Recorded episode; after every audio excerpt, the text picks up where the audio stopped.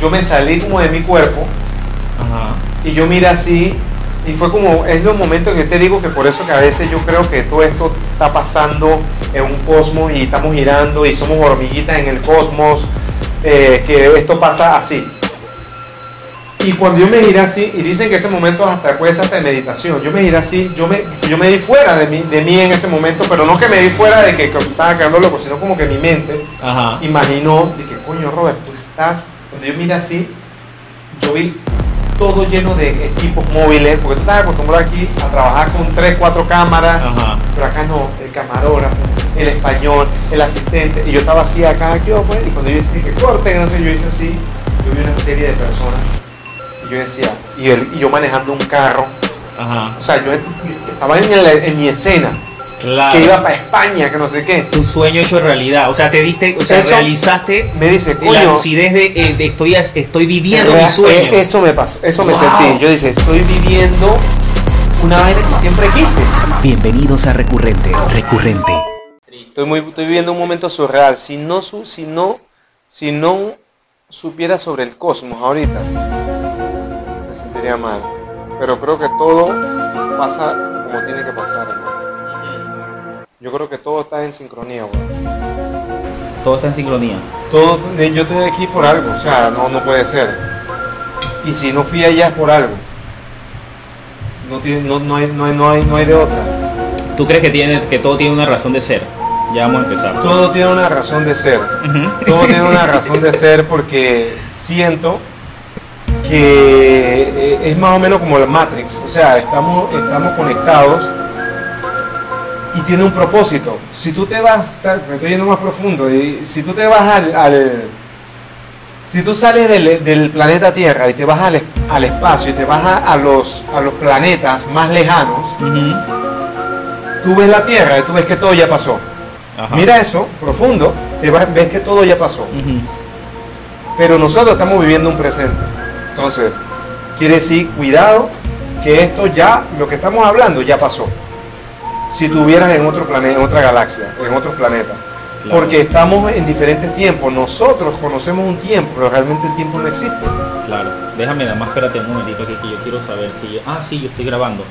Dale, perfecto. Ya, ya No, no, dale, empezamos. empieza, empieza, pues. No, sí, ya, ya el programa había empezado. ¿Cómo a empezar? Claro. claro. Ese es el programa, esto es recurrente. No, pero tú no me vas a- Bienvenido a Recurrente. Ah, bueno, ¿Cómo sí, gracias, gracias. Mucho ¿Cómo gusto, un placer. Tiempo sin verte. Qué bueno, qué bueno. Oye, ¿cómo estás? Eh, ¿Qué tal amigos? ¿Cómo estamos? Bienvenidos a este su podcast recurrente. Eh, como siempre, aquí tenemos personas interesantes, gente con la que da gustísimo, gustísimo, esta palabra me la acabo de Justísimo. inventar. Eh, eh, Tengo un, un grupo que se llama Astutísimo, que salió de ahí. Astutísimo. De esas palabras así que salen en un viaje. Ajá. Astutísima, digo una. A mí, me, a mí me encanta como utilizar, ver palabras nuevas y tratar de ver cómo encajo, cómo las meto por ahí en las conversaciones, porque creo que esa es como una de las maneras de- en la que podemos ampliar nuestro léxico. En estos días leí una eh, que me gustó mucho, me pareció como bonita, candor. Oh, Candor. me acordaste de ese, oh, ¿qué te produjo eso? Sí. Te- cayó. Es como de esas palabras que, que uno se quiere saborear y que uno ay, no se tiene un gusto. Es como una palabra y, y es bonita porque significa una persona eh, sin, con inocencia, sin ningún tipo de malicia, sin ningún tipo de hipocresía. Interesante. es como algo muy diáfano, yo digo candor. Bueno, y estamos con una persona con un candor, ¿no? Ajá, Con Robert De Luca, actor, eh, es un creador, un artista y lo tenemos aquí en, en- en recurrente. Lo conocemos hace, hace ya bastante tiempo. tiempo nos cono- ¿Dónde fue que nos conocimos nosotros? ¿Te acuerdas? Eh, uf, en un curso, un curso de actuación Ajá. en, la- en la Universidad de Panamá. Sí, Estabas ahí llorando un poco. sí. Estábamos en un monólogo que nos pusieron, ¿te acuerdas? Un Ajá. monólogo. Yo, yo, yo tengo ese, ese recuerdo del monólogo. ¿Qué monólogo era el que tú estabas haciendo que a mí me impresionaba? De Caronte. Ajá, estabas Sí. haciendo un monólogo allí y Era creo mi que- primer monólogo así serio, porque siempre hacía comedia y siempre hacía obras infantiles. Me acuerdo que la profesora Nira Soberón me decía, no, bájale, bájale más, bájale Ajá. más. Y yo y, y- y- y lo pude lograr, o sea, gracias a eso, pues, porque era un monólogo fuerte. Sí, yo me Fuerte. acuerdo, yo me acuerdo que fue que fue basta- eh, fue la primera vez eh, que te vi eh, transformarte Ahorita en un te veo muy candor. ¿Ah? Ahorita te veo muy candor. Muy candor. Sí, Sí, exactamente. ¿Cómo así? Me ves muy diáfano. Exacto. Muy diáfano. Debe ser el mood en el que en el que estoy ahorita. ser. Yo también estoy en mood. Yo también Sí. tengo un mood. Pero recuerdo aquella vez Ajá. donde eh, esto compartimos escena y después de ahí salimos a hacer un cortometraje Sí. en la central. El, taxi, ajá, que fuiste el protagonista de ese, Sí, de ese sí, cortometraje, sí.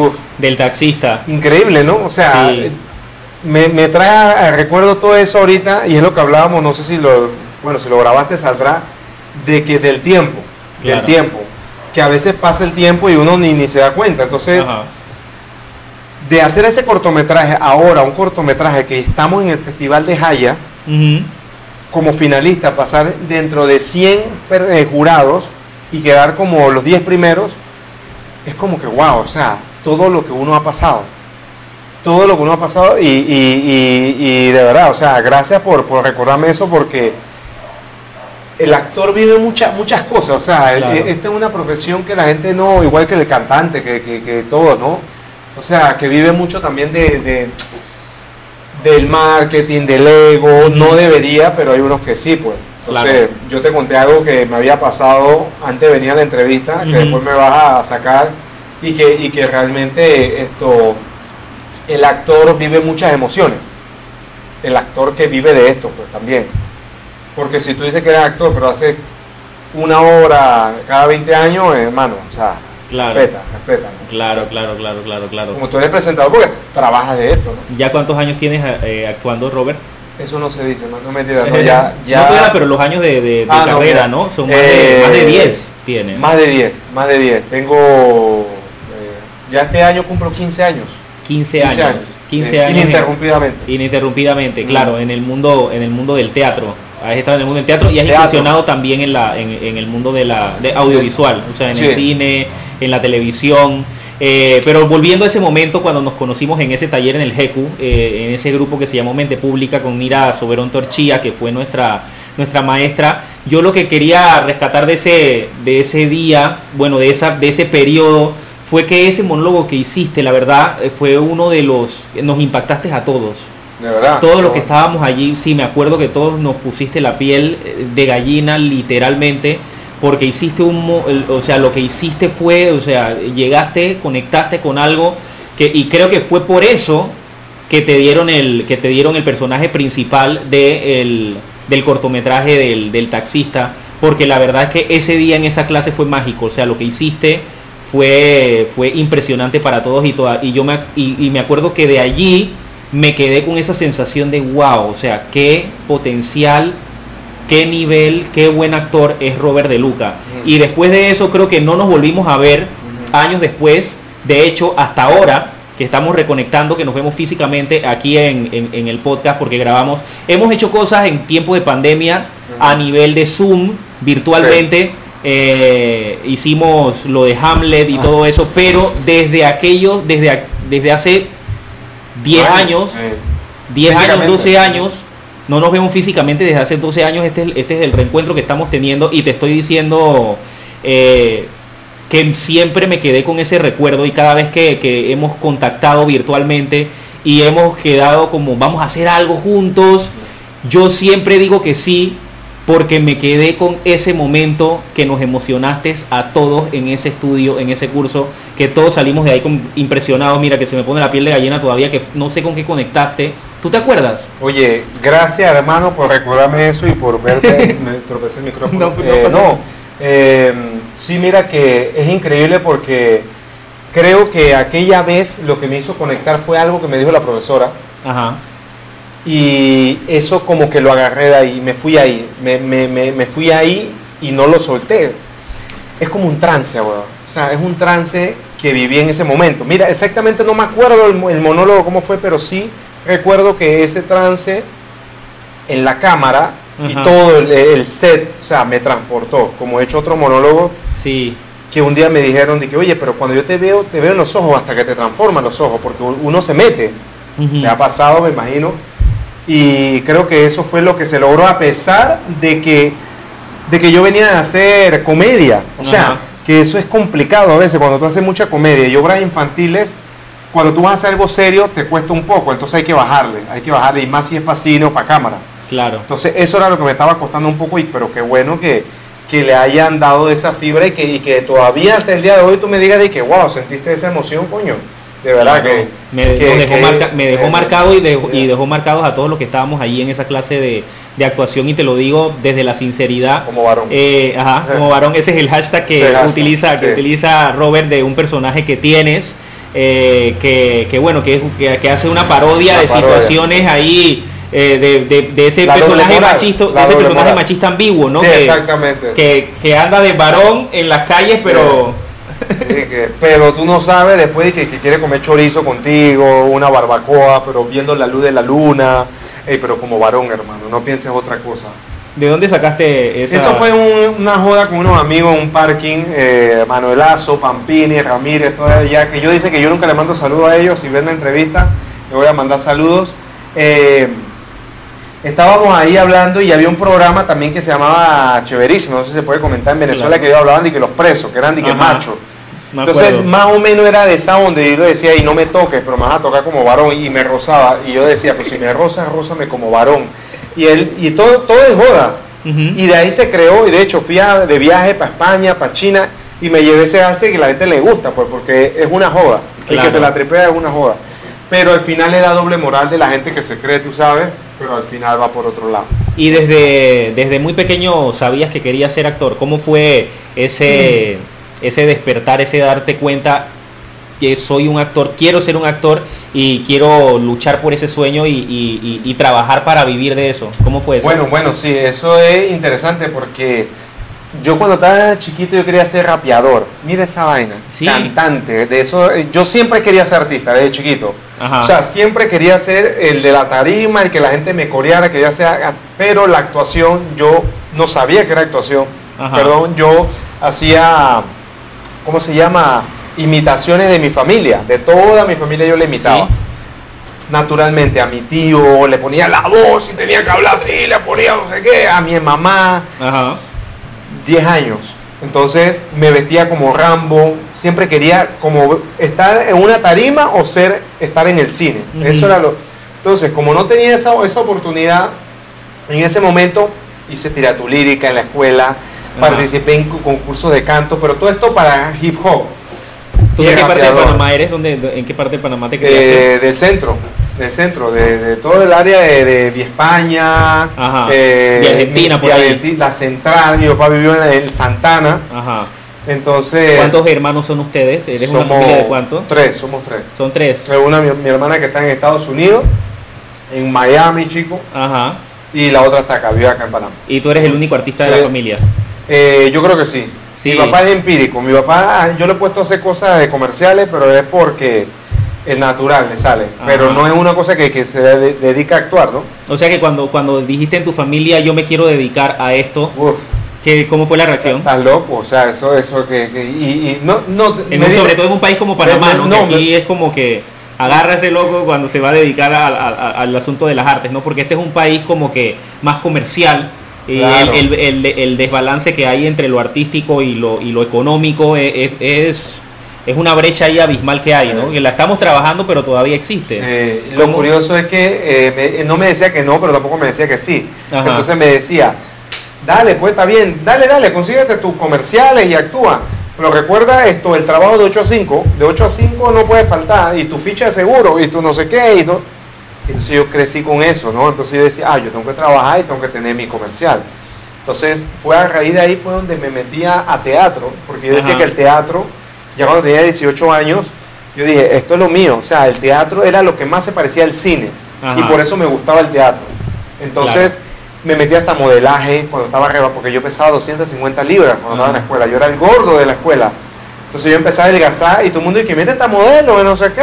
Ese era ah". el peso que tenía Raúl Fábrega a sus 26 años. También. sí, 250 Wow, libras. Sí. Sí. No, yo a los 17 tenía ese peso. Wow. Entonces crecí con el bullying, pero yo no me dejaba, yo siempre, hasta que adelgacé y me metí a modelaje, pasé eso, no me gustaba, después me metí a teatro. ¿Y cómo fue ese proceso de, de- de adelgazamiento? Bueno, jugando, después que reventé dos sillones en la casa, Sí, porque me tiré, yo decía, no, ya mi hermana me decía, deja de estar en eso, vete a, a- a- a jugar algo, a hacer algo. Entonces mi papá me enseñó a jugar basquetbol. ajá. Y empecé yo a jugar basquetbol. Y eso era todas las noches. Así que jueguen basquetbol. Eh, mentira, no, si no quieren, pero corren. Lo que pasa es que hay que hacer un deporte que tenga cardio. Claro. Entonces ese deporte me ayudaba toda la noche. Yo llegaba a la casa sudado. Y Sí. así fue que adelgacé. O sea, Pero, ¿Y tu sobrepeso de qué, de cuánto tiempo eh, estuviste con uh, sobrepeso? como de 10 a los 15 años, hasta los 17, como 6 años. Seis años. Eh, era hamburguesa, pizza, todo siempre eso. Yo me comí una pizza familiar, imagínense. Así que ah, era por com- eh, comías mucho y no tenías comía y actividad no tenía física. actividad física, exactamente. Wow. Pero siempre quise ser artista, siempre quería hacer eso, el, el- el- el- el que fuera, eh, que la gente le aplaudiera de alguna manera, ¿no? Pero yo decía, ah, no, esto no, no, en Panamá no hay. Y me puse a trabajar en oficina. Hasta que me llamaban después de comerciales. Después de que me vieron en teatro, me llamaron para un comercial Ajá. como en el 2004 por ahí, hice un comercial yo y esto de la cámara está chévere. Y ahí empecé ese comercial, me llamaron de uno, me llamaron para otro, me no puedo decir la marca, pero todos estos comerciales me fueron llamando paralelamente al trabajo, Ajá. porque le gustaba cómo lo hacía. Claro. Y después yo digo que todo, todo actor o, profes- o profesional debe to- tomar clases. Si tú no tomas clases, yo tuve que tomar clases de actuación Ajá. para poder ir mejorando técnica y siempre me gustaba, ¿no? Hasta que llegó un momento que me estaba dando más plata a los comerciales que, la, que el mismo trabajo, imagínate. Claro. Yo, yo he, he- he logrado hacer más de 25 comerciales y eso era, yo, yo, yo decía, pero ¿y entonces? ¿Y mi quincena? ¿Y si, ¿Y si renuncio? Y ese era el temor, renunciar y dejar Ajá. todo. O sea, dedicarme a esto y mi quincena. Esa es la pregunta. Y mi quincena, señores. Es, es- o sea, es, ese- esa seguridad, ese confort que te da la quincena, Ajá. para muchos es difícil. O sea, es difícil dejarlo. Y tú dejaste eso. Ahora vives dejé- enteramente del arte. Totalmente. Uh, tengo ya siete años viviendo totalmente el arte. Mm, O sea, dejé quincena, dejé todo por dedicarme a esto. Entonces, obviamente, los primeros días fue estresado porque, wow, ¿qué va a pasar? Pero ya después empecé a hacer obras infantiles en la noche, Ajá. empecé a actuar en, en películas, en cosas que me llamaban, doy capacitaciones para empresas también porque empecé a crear todo esto sin parar. Yo dije, wow. O sea, los primeros meses yo decía, esto me voy a morir de hambre. Pero mira, de hambre estoy aquí vivo. O sea, entonces, De hambre estás muerto y han pasado ya 15 sí, años. sí, y estoy aumentando de peso, pa' ver, pa' ver. Sí, estoy aumentando de peso porque esto en pandemia llegó otro, otra etapa de mi vida. Ajá. Que yo venía de mu- hacer muchas, muchos proyectos. Hice una serie Ajá. española que se llama El Corredor de la Muerte, que grabaron aquí en Panamá. Y que está en Amazon Y Prime. está Yo en estuve Amazon. viendo el, estuve viendo el trailer, buenísimo, te felicito. Gracias, está en Amazon Prime y, y yo dije, wow, al fin logré por lo menos un personaje en esta serie. Porque tú puedes decir, voy a trabajar, pero de extra, de no sé qué, no, yo no quería ser extra, yo quería trabajar en una serie con, con parlamentos. Y esta vez me tocó con el mismo protagonista Sí. de la serie, súper chévere el tipo, eh, eh, Miguel Ángel Silvestre, me da la serie y empezamos a actuar. Y yo estaba como que dice una burbuja que eh, antes de pandemia yo, ah, me salen proyectos acá, me salen ya, yo, ah, me voy a comprar esto, me voy a comprar lo otro. Me fui para España y todo Ajá. a estudiar, ¿Cuánto también- tiempo tuviste en España? como do- dos meses casi. Pero allá vieron la serie, imagínate. Entonces un español me dice, tío, pues yo te vi en la serie, mogollón, mogollón Ajá. te vi, tío. Yo, coño, qué bueno, o sea, Ajá. entonces yo venía de que cuando de repente llego de que pandemia, nadie puede salir. Chuleta, nadie puede salir de la casa para un artista. O sea, lo que es eso, un Claro. actor. Qué va, hermano. Entonces yo me quedé eh, todo ese tiempo, tres proyectos me suspendieron, me suspendían acá, me suspendían acá. Entonces, ¿qué hago? Empezó la, el- la men- la pensadera. Y yo creo que eso fue lo que me ayudó a adelgazar más, porque yo estaba más agarrado, entonces me, y, y creo que el metabolismo se disparó y, em- y empecé a, a dar clases espirituales. Y eso fue lo que me ayudó, a dar Sí. clases de actuación, a dar clases de proyección, y me salieron después comerciales. Pero clases espirituales que empezaste tú a recibir clases espirituales que te, la- te la daba, tío, como a qué te- Pausa y volvimos. Después, cla- clases espirituales, Ajá, no, ¿a qué- ¿A qué te refieres con clases espirituales? no, clases virtuales. Ah, es que dijiste clases espirituales. A- agrégale un ponche ahí, agrégale algo que dé risa aquí, porque eh, clases, por ejemplo, a mí me da risa cuando te repetir. Maestro, ese, por ejemplo, eso yo lo puedo hacer. Ajá, Con mucho cariño te puedo imitar esa, esa risa. claro, claro. Eh, clases virtuales, full virtuales. Eh, yo no sé si tú habrás dado clases virtuales, pero eso, eso no, no, no es igual como presencial. Entonces, Claro. tuve que aprender de tecnología, de Zoom, todas estas cosas. Y eso fue lo que me, como que me dice, me, me, me dio aliento y más los ahorros que yo tenía, ¿no? Claro. Que gracias a Dios yo siempre he ahorrado en esa parte, pues. O sea, he sabido Ok. que hay que tener para todo. En las, épocas de, en las épocas de las vacas gordas, tú aprovechas para ahorrar para los momentos de escasez. Exacto, y más, y más en estos tiempos que, que, que, que si tú eres artista, tú no sabes, eh, acuérdate que la, la profesión del actor o del artista no es como otras que todo el tiempo tienes. Hay actores que sí, hay otros que no, entonces tú tienes que administrar si tú quieres vivir de esto. Claro. Es lo que yo le digo a la gente, tienes que administrar si tú vas a vivir de esto. Pero bueno, no todo el mundo administra, hay unos que se la gastan, otros que hacen un Black Week y se la gastan ahí, entonces, pero a mí sí me gusta eso, pues. Y, y eso fue lo que me, me ayudó, porque si no hubiera sido eso, hermano, o sea, que va, hay gente que, hay actores que le han pasado fatal, que yo he visto, Claro. eh, la vida de, de- de ciertos artistas. Pero me parece, me parece súper interesante eso, Robert, que, que, que puedas vivir de, de tu arte y que hayas sabido salir adelante en un país como Panamá, en donde, en donde es el, el medio artístico es un medio muy cerrado y también muy difícil de, de entrar allí y muy difícil de vivir de eso y de hecho incluso los que están dentro de, de- de- de Claro. ese medio eh, tienen que hacer dos o tres cosas Sí, claro. eh, para poder solventarse económicamente y que tú eh, pues logres sostener eso. La verdad que me parece que, que es un logro que es un logro bastante ba- bastante grande no que puedas vivir de, de ello. Oye, y eso de que dicen de que detrás de, de todo gran hombre hay una gran mujer a ti hay algunas chicas allí alguna mujer que te ha ayudado a- o, o eres tú mi- o, o, o a nivel familiar que te han que te han no sé cómo dado pautas de mira ahorra o, o eso te sale a ti mismo Eh, es nato viene me contigo Me acaba, sí, me acaba de acordar un video que vi en estos días de que de cada, de cada un, un gran hombre exitoso dice que había unos cocodrilos Ajá. y estaba un hombre y dice que el hombre de repente se aventó con los cocodrilos y quedó ahí y los cocodrilos lo estaban buscando Ajá. y casi lo matan, lo muerden los cocodrilos. Ajá. Entonces al final dijeron, lo que pasa es que su mujer estaba atrás. Y por eso que dicen, detrás de un gran hombre exitoso, ah, todo el mundo aplaudiendo al hombre porque se salvó de los cocodrilos. ¿eh? Y entonces el hombre dice, detrás de un gran hombre exitoso hay una mujer que lo empuja. Ajá. Entonces, eh, e- ese tema es importante. Yo creo que cuando uno se mete con, con- con alguna persona, una relación, creo que, que si la persona no te apoya, o sea, ahí no va, no va, no, no va a surgir.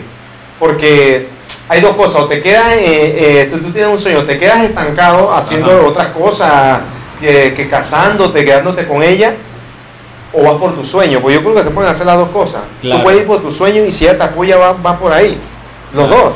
Porque qué triste vivir frustrado, ¿no? La vida. O sea, tener Ajá. 60 años y decir, o sea, y he conocido gente así, como que, ah, yo quería ser, de hecho, yo quería ser actor Ajá. y nunca lo, nunca lo logré. O yo quería ser cantante, nunca lo logré. Claro. Porque la, la casa, la familia, los hijos, entonces creo que, no, entonces he tenido personas que me han apoyado en la vida. Esto, ahorita mismo, o sea, la persona con que estoy, que, que ella va a ver este programa, ¿ah? Eh, ella eh, eh, me apoya en esto. Ajá. Entonces, no es cualquiera que, que te pueda apoyar en, en esto. O sea, que no ha sido fácil, ojo, porque ah, se queda ensayando, ay, no sé qué. Porque es una profesión diferente a otra. O sea, tú te- yo me tengo que quedar ensayando a veces hasta las 10, 11 de la noche. ¿Quién aguanta eso? Claro. Encontrar a alguien que lo, que lo entienda. No Generalmente las personas que están en los medios artísticos siempre tienen que buscar una pareja que sea del medio para que logre entender. Porque si no, no, no lo entienden, ¿no? Después se dan las Y a veces ni del medio, a veces ni del medio, porque a veces Ajá. como que se, hay cel, a veces los profesionales también, Ajá. toda esa cosa. Entonces, eh, yo Pero tú, este- pero tú estabas con una chica del medio. Sí, sí, que era sí, del medio, ¿no? Pero eso ya murió. Sí, seguimos, como, como, como te iba diciendo.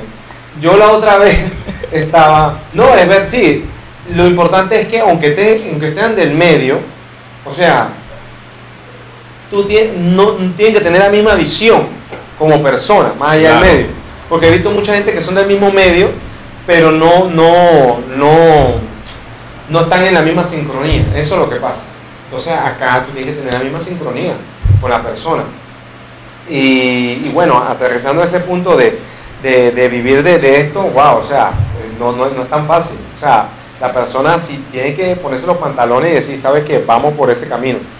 Tienen que tener un sueño muy, muy, muy marcado a todos. Si tienen un sueño, el mensaje a la conciencia que va acá, si tienen un sueño, háganlo. No, no, no, no, lo, no lo dejen tirado.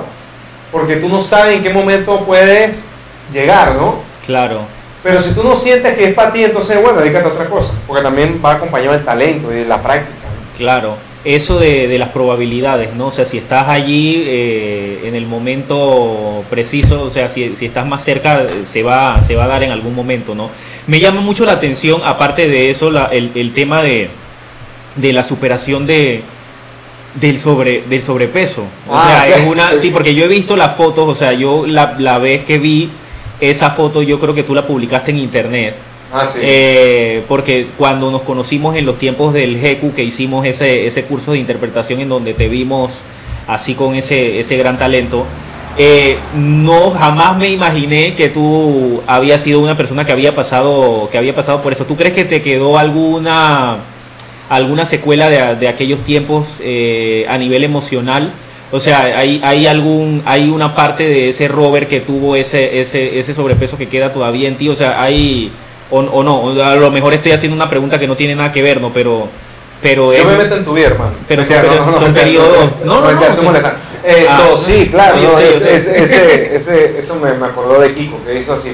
Eh, no, mira, esto, yo creo que sí, sí, sí, sí queda algo en el sentido de que, de que yo creo que todo lo que tenemos en la vida, todos los humanos, ojo, Ajá. todos tenemos un, tra- lo que también en esta entrevista es que ese Robert porque está hablando de esas cosas. No, pero no, pero es verdad. O sea, yo, yo en esta, en este podcast es hablar eso, ¿no? Sobre muchas cosas y de la vida de uno también. Entonces, yo creo que todos los seres humanos, todo lo que somos de adultos es por- de las consecuencias que fuimos en el pasado, en nuestra niñez. Claro. Siempre nos queda algo. Entonces, eso es mentira que digo que no, yo, to- yo no, a mí no me quedó nada así.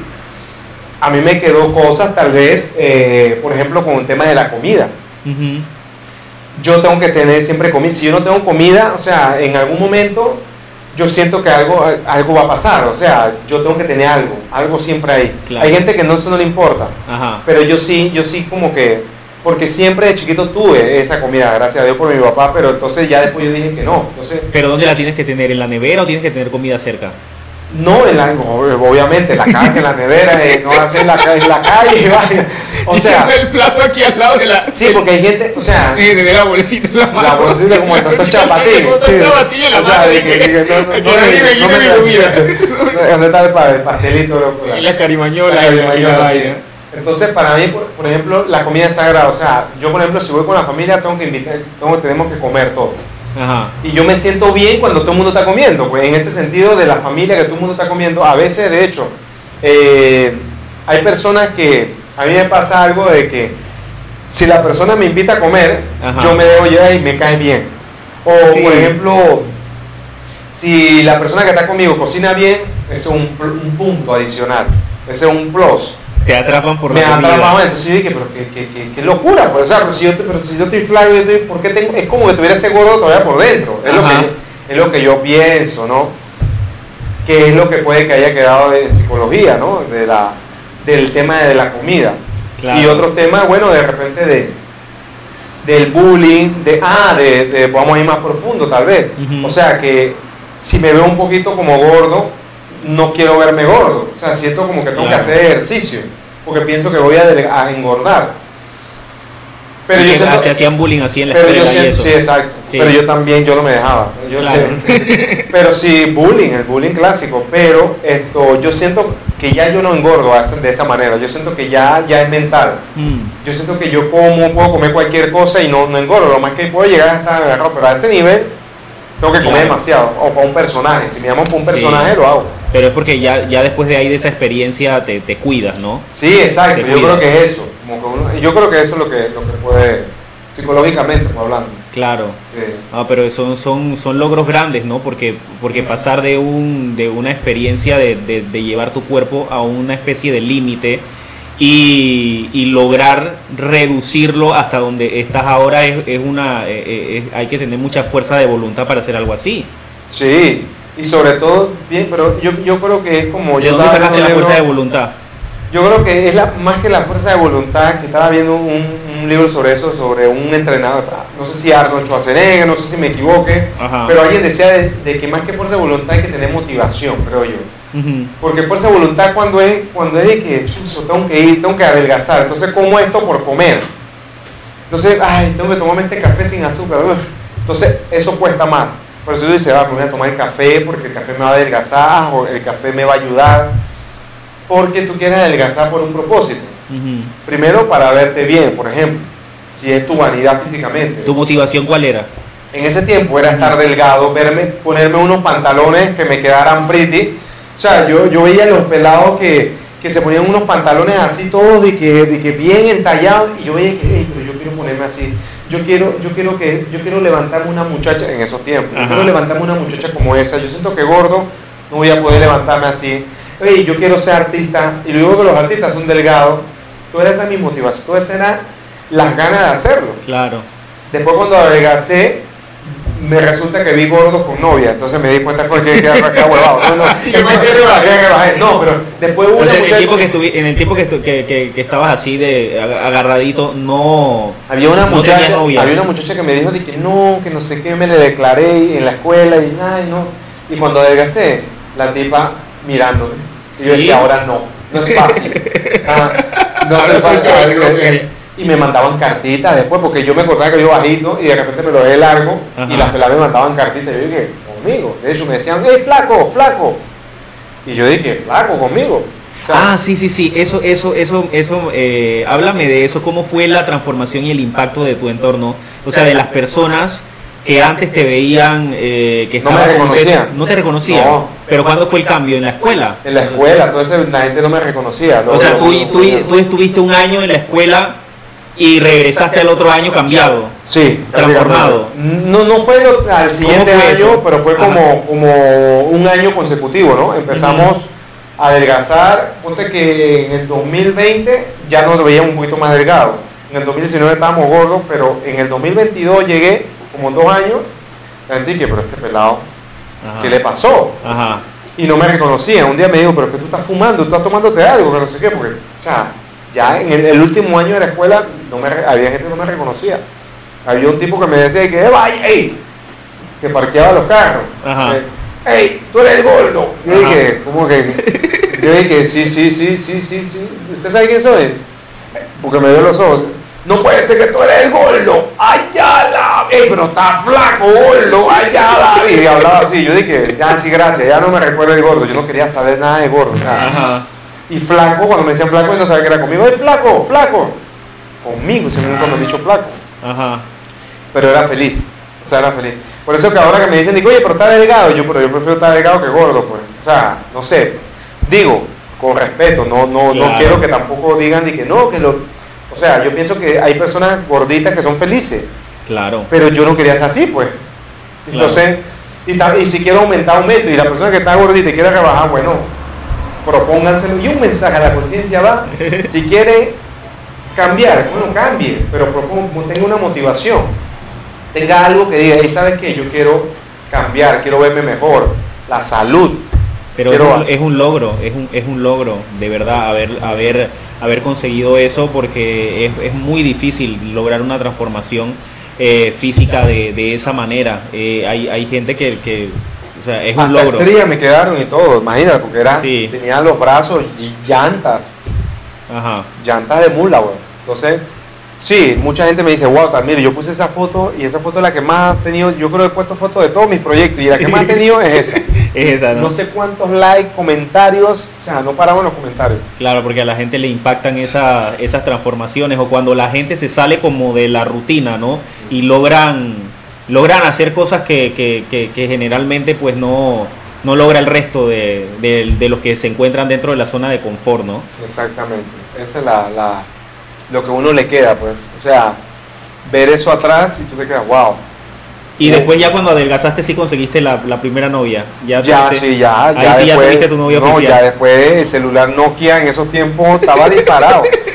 ya No paraba. ah, la, la autoestima también sube. Claro. La autoestima me subió. Yo llegaba a los lugares y con propiedad y hablaba. y Era, era otra cosa. O sea, la autoestima me subió a otro nivel. Claro. Me- de hecho, un día me contrataron un trabajo Ajá. simplemente por la apariencia, dice. ¿Tú puedes creer? Claro. No, yo te, yo te creo porque Yo había no- gente cuando estuvimos en ese tiempo de mente pública, las chicas se referían a ti como el guapo. Te lo digo Ah, aquí, o sea, te lo No, digo a ti. que estaba Raciel también, que Raciel, creo, ¿no? Ajá, estaba Sí. y, y- y la- y las chicas cuando hablaban de ti, habían unas que decían ahí, yo estuve en conversaciones Ah, en donde dijeron, ay, sí, vamos a, que escogimos al, al guapo, al guapo. Ah, mira, qué bien. Entonces, mira, de pasar de, de, de, de alguien que no era considerado así Sí. a pasar a ser el, el, el, el guapo que quieren de protagonista, pues es un logro bien grande, por lo menos para el ego, ¿no? El ego está disparado ahí, pero eh, lo que sí, lo que sí, los Pero de forma positiva, ¿no? Para sí, decirlo de forma no, positiva, forma porque es un logro que es un logro que tienes. Porque yo te digo algo, por ejemplo, o sea, uno, o sea, también tiene que, que tener la mente, ¿no? Para, para decir, ¿sabes qué? Me voy por este camino, me voy porque a veces eso te lleva a muchas cosas. A mí, me- después de eso, a mí me propusieron cosas que yo me quedé y dije, wow, Como que, cosas fuertes, cosas fuertes. O sea, Mm. con, con yo, yo veía, no voy a mencionar nombres, pero yo veía productores de, de televisión ajá, que un día me propusieron cosas. Y yo decía, ¿y qué pasó? Casi, casi le pego, o sea ajá, pero por, porque yo yo no me yo no me comí el cuento a lo que voy es no voy a hablar de, de- de ese tema en exactamente pero lo que era que yo no me comí el cuento de que yo estaba de cierta manera físicamente diferente pues o más guapo como O sea, se que eras el, que eras el, no te creías tú que eras el objeto del deseo para las personas, Yo no me la ya sea creía. fuera hombre o fuera mujer. yo no me la creía yo decía que yo me, yo me veía igual para que tú veas lo que es la mente wow. o sea yo O sea, tú te me mirabas en el espejo y tú, Sí, no ve- y tú seguías viendo al niño gordo. Yo no, yo veía el niño, pero yo me veía más delgado, pero yo lo que quería era estar delgado, esa es la cosa. Yo no quería estar guapo, o sea, en ese sentido, yo quería, lo mío era estar delgado. Pero por dentro te sentías gordo. Y por dentro yo me sentía como gordo todavía, imagínate, me sentía Sí. gordo, al punto ya después que pasó un tiempo que ya empecé a adelgazar, que ya yo, yo dije, ah, no, pero qué coño, yo no soy tan feo. y empecé yo chuzo, y empecé, y las peladas, cuando yo, yo, yo sentía que cuando cambié fue cuando yo estaba eh, caminando para la casa, Ajá. y había una muchacha de la escuela, una escuela, no sé, la pelea y que, vaya. Yo dije, ¿qué ¿qué pasó? Vaya. Vaya. llamando ahí. Tenemos de todo aquí, aquí hay de todo, señora, aquí hay de todo tipo de, de personalidades y seres. Ajá. Yo dije, y era conmigo, o sea, Sí. yo dije, wow, o sea, yo, yo dije, ¿qué coño? Entonces quiere decir que yo tengo algo. y ahí entonces, bueno, ahí- eso también me motivó a, a meterme a modelaje, a teatro, porque yo pensaba que esto era la imagen, pero bueno, o sea, no es la imagen, eh, hay cosas más allá, ¿no? Claro. Y me llamaron para un trabajo, por eso dice, te llamamos por tu apariencia. Así me dijo después la muchacha que me contrató. Porque estaban buscando a pura gente alta, delgada. Ajá. Yo dije, increíble. Así que son cosas que, que suceden pues, en, ciertos, en ciertos sectores. No te, ima- no te imaginabas que ibas a, a entrar tú en esa categoría de el guapo de la ¿Qué va? de, de- del pai, como decimos en Panamá, el ¿Qué guapo va? de la película. Nada, hermano, nada, nada, nada, nada. Ni el pie, ni, ni, ni el dulce, nada. Entonces, eh, me acuerdo que, bueno, no sé si, si vendrá, pero eh, cuando entré en la primera película de James Bond, Ajá. Esa fue mi primera película y participé de extra. Hablemos, hablemos, hablemos de eso, hablemos de, tu también. trayectoria, de tu trayectoria sí, porque cinematográfica. eh, eh, ¿cómo, ¿Cómo ha sido esas experiencias? Ahora tienes, tienes un cortometraje que está en el Festival de Cortos de Jaya, has estado en, en James Bond, has estado en, en muchas películas que se han hecho en en, algo azul. ah, en Algo Azul. ah, en Algo Azul, que es una película de estreno. Saludos para Mariel García, que es la directora de ese proyecto. Saludos, Eh. Estuviste allí, no fuiste a la conferencia de prensa, se te olvidó, tienes un problema con el, con el Tengo un problema con ¿Qué el te está inbox. pasando con el inbox? Tengo un problema con, con, con, con el inbox que me llega, no sé cómo, hermano, eh, a, a correo no deseado y no, no puedo a veces verlo, o sea, tengo que arreglarlo, pero es lo que yo te decía antes de esta entrevista, estábamos comentando otros batidores, de que hay cosas en esta profesión como que, que por ejemplo, eso, lo de la conferencia, Ajá. no pude ir, o sea, y ellos me invitaron, entonces me siento un poco mal por eso, porque dentro de todo es un, es un tema que uno maneja y que uno siempre tiene que estar en contacto, codeándose con personas que hay muchos actores que no le gustan. Ajá. Hay muchos actores que no les gusta eso y van simplemente a lo que van, a su película y ya.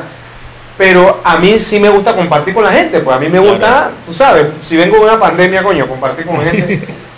Entonces, antes de esta entrevista estaba súper triste, estaba eh, en ese sentido porque me pasó esta situación, también estaba ocupado haciendo unas cosas, pero... Estás, venías de un ensayo, ¿no? Vengo de estás ensayo. ensayando una obra que va a ser en Peronomé, ¿no? Sí, exacto, entonces son tantas, pero bueno, mañana, si vamos al estreno, voy para el estreno mañana. eh, Ajá.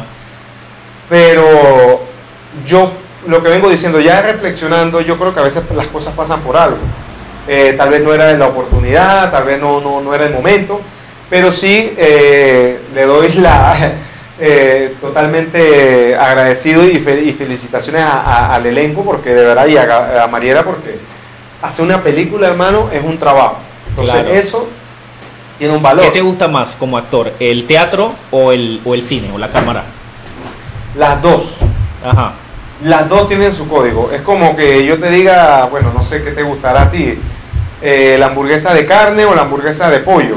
O, o qué te gusta más, Eh, no sé, pues. Claro. ¿Y cómo es el proceso? ¿Cómo, Eh, cómo eh, yo creo que son los diferentes, ¿no? Ajá. Las dos, las dos tienen como algo que, que, me, que me gustan. O sea, Sí, tienen, tienen su cosa sí, especial, o sea, ¿no? yo no puedo más teatro. Sí, exacto. Creo que el cine, ahora estoy, quiero encarrilarme más al cine, ahorita, en este momento. Me gusta más el cine. eh, no es que no me guste el teatro, pero el cine quiero, quiero profundizar, profundizar más esa área. Dedicarme más a esa área porque el teatro ya sé y claro, no lo voy a dejar. Pero son dos formatos diferentes de actuar.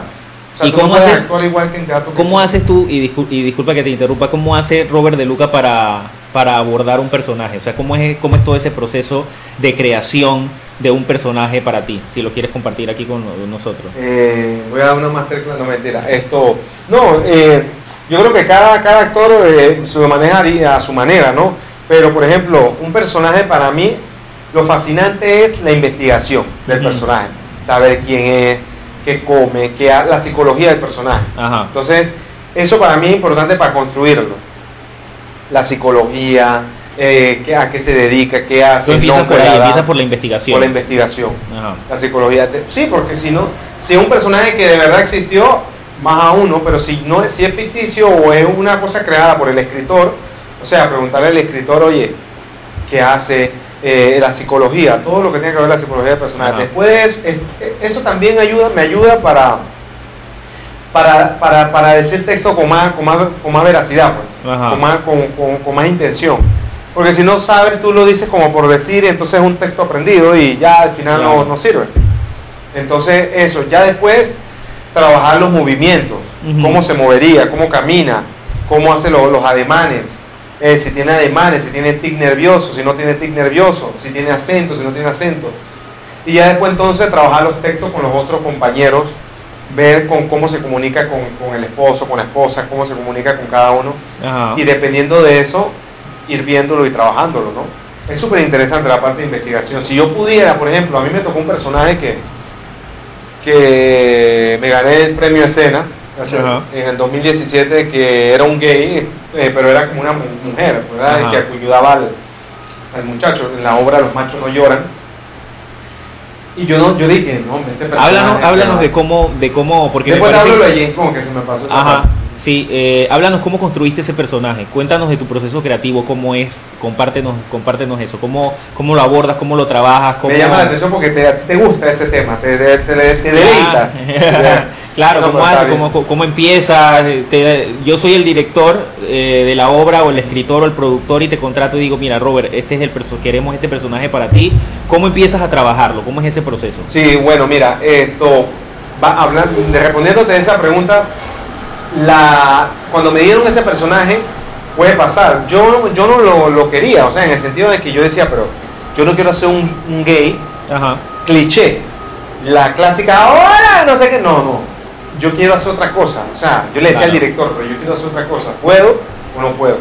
Dice, bueno, me decía el gran Félix Gómez, amigo, o te lanzas o te jodes. Así decía. Yo Ajá. decía, ok, me lanzo o me jodo. Bueno, me voy a lanzar. Me voy a lanzar. Fan. Y me lancé al personaje y empecé a estudiarlo. La psicología, cómo le hablaba al otro personaje, cómo lo decía, no sé qué. por qué decía esto, por qué decía lo otro. Le, hablaba con el otro actor y empecé a decir línea por línea, subrayar y verlo, por qué le decía esto. Yo, ah, bueno, ¿qué le pasó? ¿Por qué sufrió esto? ¿Por qué lo trata como si fuera un- una madre? Porque entonces empecé a preguntarme todo eso, porque eso es lo que uno se debe de preguntar como actor, hacerle preguntas al personaje. Entonces, ya logrando eso dije, bueno, ahora cómo camina, cómo se mueve, cómo no sé qué. Yo tuve que ir a salones de belleza Ajá. a, a ver, a ver cómo, cómo, cómo caminaban estos personajes. Tuve que irme un día a, la terminal, me paré ahí a ver cómo caminaban, hacer juegos de ademanes porque lo querían que fuera todavía, tú sabes, con ademanes. Ajá. Pero no era el cliché en el sentido de que no quería que fuera solamente la- la- el gay que, que- que- que es loca, por así decirlo Claro. con el respeto, o sea, no es eso. Yo quería que fuera como si fuera una madre. Entonces empezamos, Pero es que al final también es una persona, ¿no? es una persona. Entonces, entonces lo que estás trabajando allí no es un dibujo, no estás haciendo un dibujo no lo quería eh, como la- la algo, superfi- al- algo superficial, ¿no? Sino e- esa, esa, esa persona que es así tiene una psiquis, tiene una psicología, Sí. tiene una complejidad Sí. y él y es un ser humano. Sí, exacto. Y ese, y Entonces ese- no lo puedes trabajar como un dibujo, como, ay, me voy a disfrazar de gay, me voy a disfrazar de gordo, me voy a disfrazar con el respeto Lo que, a todos. lo que- Es lo que pasa es que eso son, es lo que son veces- seres humanos, Sí. somos seres humanos. Y que es lo que pasa a veces, que, que sucede eso en, mucho, en muchas cosas que veo a veces, en- a veces hasta en televisión. O sea, ponen esta, esta, esta, este, este gay que no son ni así, o sea, es una, es una parodia. Si tú Claro. me dices una parodia, bueno, una parodia. Pero acá yo no lo quería llevar parodia. Porque parodia es, ay, no sé qué, y esta, ay, no, no. Yo quería llevarlo a lo profundo. Entonces sí, empecé primero dándole esos toques Ajá. cómico, pero ya cuando empezaba el texto dramático, ahí venía la vaina. O sea, ahí venía que mi amigo se me, se me moría en el hospital. ¿De qué era la historia? La historia de un, de un joven que quería ser artista, quería ser actor. Ajá. Eh, se llama Mi hijo varón. La historia de Ajá. Imagínate. Como la canción de Sí, Simón, es, el, gran varón. El pelado quería ser actor Ajá. o artista y el papá le pegaba. El papá le pegaba porque decía, eso es de maricones, Ajá. eso es de gay.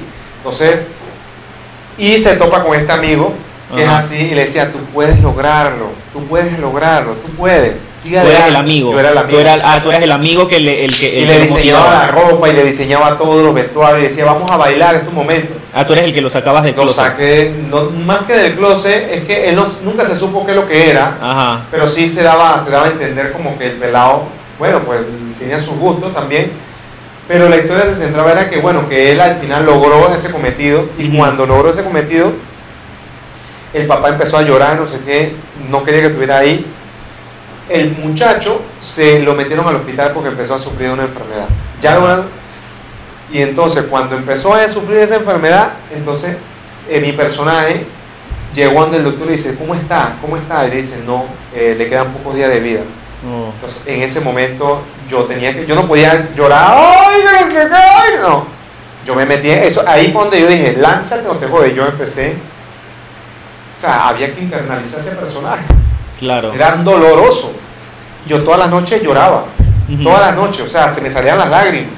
Y yo le decía al otro actor, no tartamudez, dímelo con fuerza, imagínate. Ajá. Porque si él tartamudeaba, porque no se lo me, me sacaba de onda. Entonces dímelo de una vez, dímelo con, con calma, pero eso me ayudaba, ¿no? Y empezaba, y entonces tenía que llorar. Y muchas personas pensaban que yo no me hacía comedia, pero cuando me vieron llorar, coño, el Robert llora, cara. Ajá. Entonces, y se me salían las lágrimas y miraba, y miraba el escenario. Por eso te digo que el escenario es mágico, porque tú miras el escenario, miraba las luces, miraba todo el humo.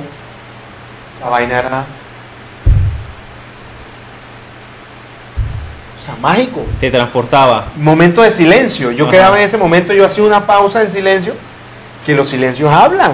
Los silencios hablan, no hay que hablar todo el tiempo. Entonces, eso lo he aprendido con el tiempo, pues, que de los métodos.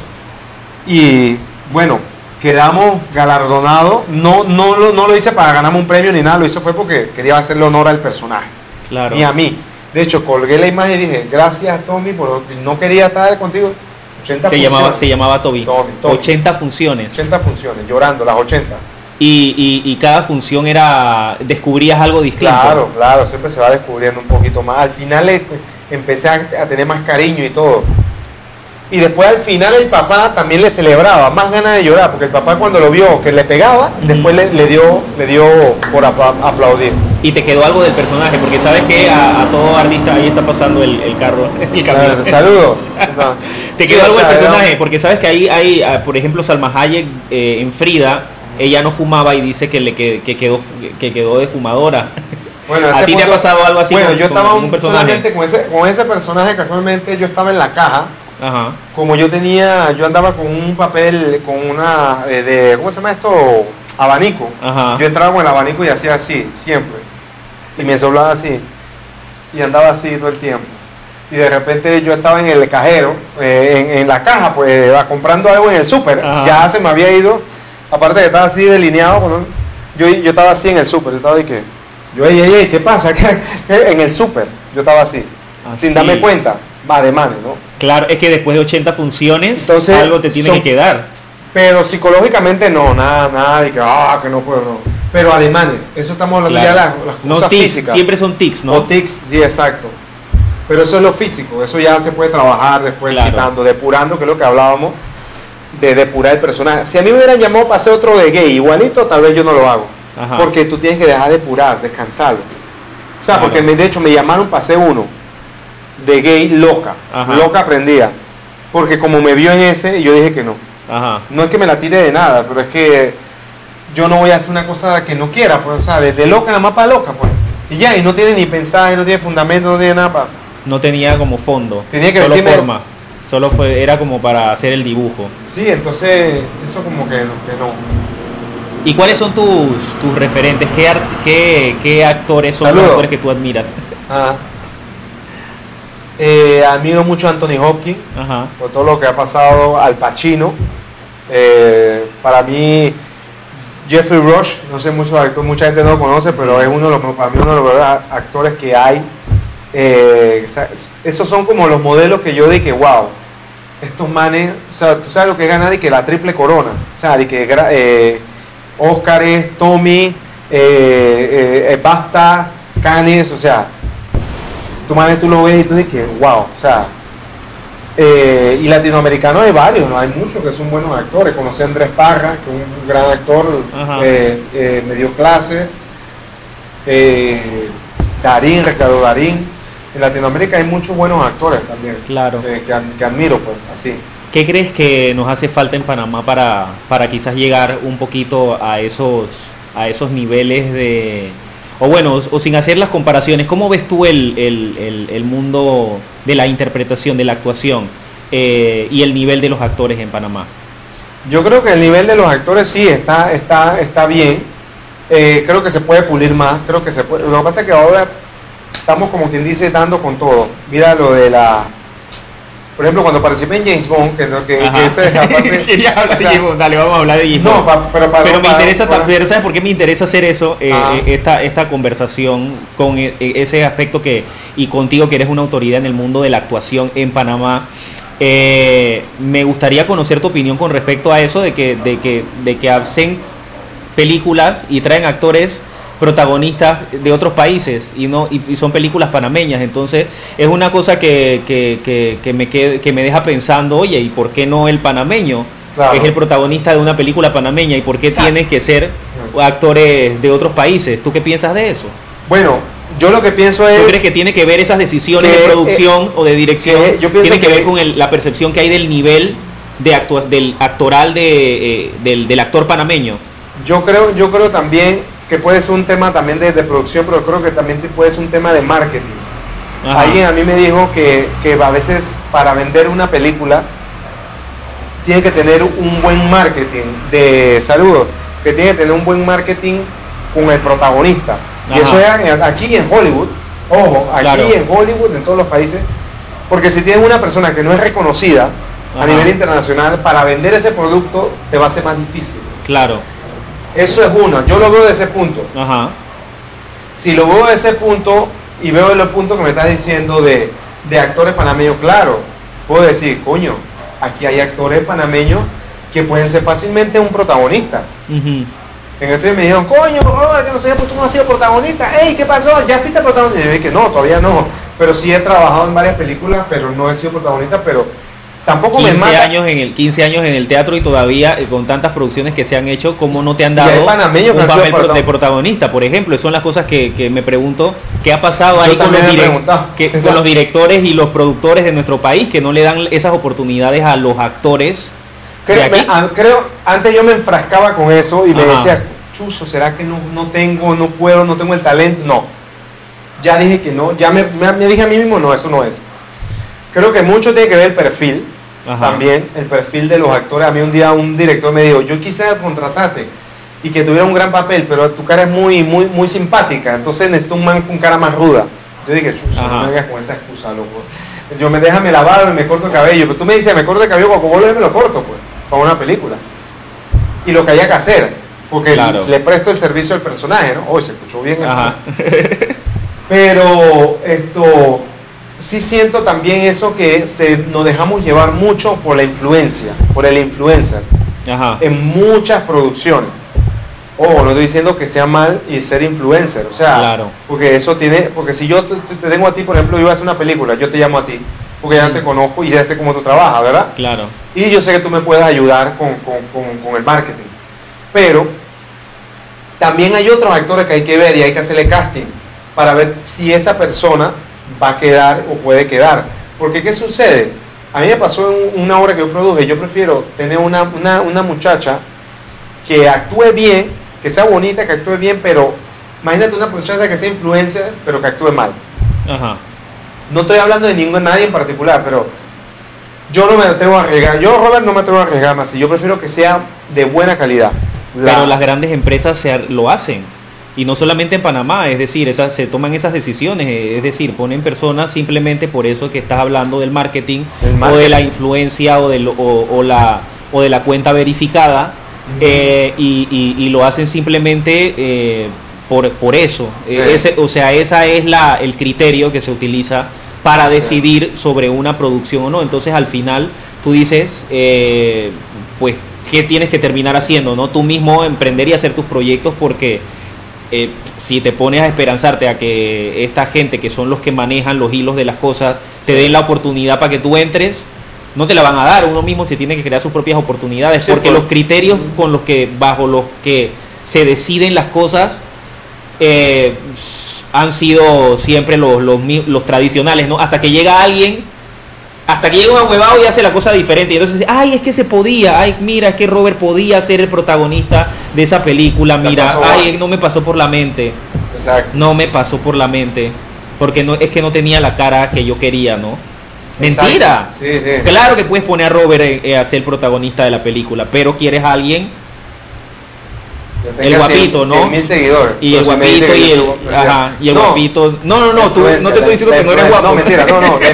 no, pero lo que totalmente la influencia de, de- del marketing de los seguidores, por ejemplo, ahora hablando puntualmente de Instagram, por Y el ejemplo. clásico perfil, es decir, el clásico perfil de no tengo nada en contra de, de- de- del, del tipo del tipo eh, caucásico, eh, de pelo negro o el Exacto. rubiecito, ¿sabes? Pero Claro. es el mismo perfil. en- y en. Latinoamérica, eso es una cosa como muy de los latinos. Sí. O sea, yo jamás he visto, cuando tú has visto en una telenovela de Televisa, por ejemplo, que no veo en ninguna telenovela de Televisa, pero jamás he visto un protagonista en negro? No, no, o bueno Fernando Columba Fernando Colunga que era el más el más así sí.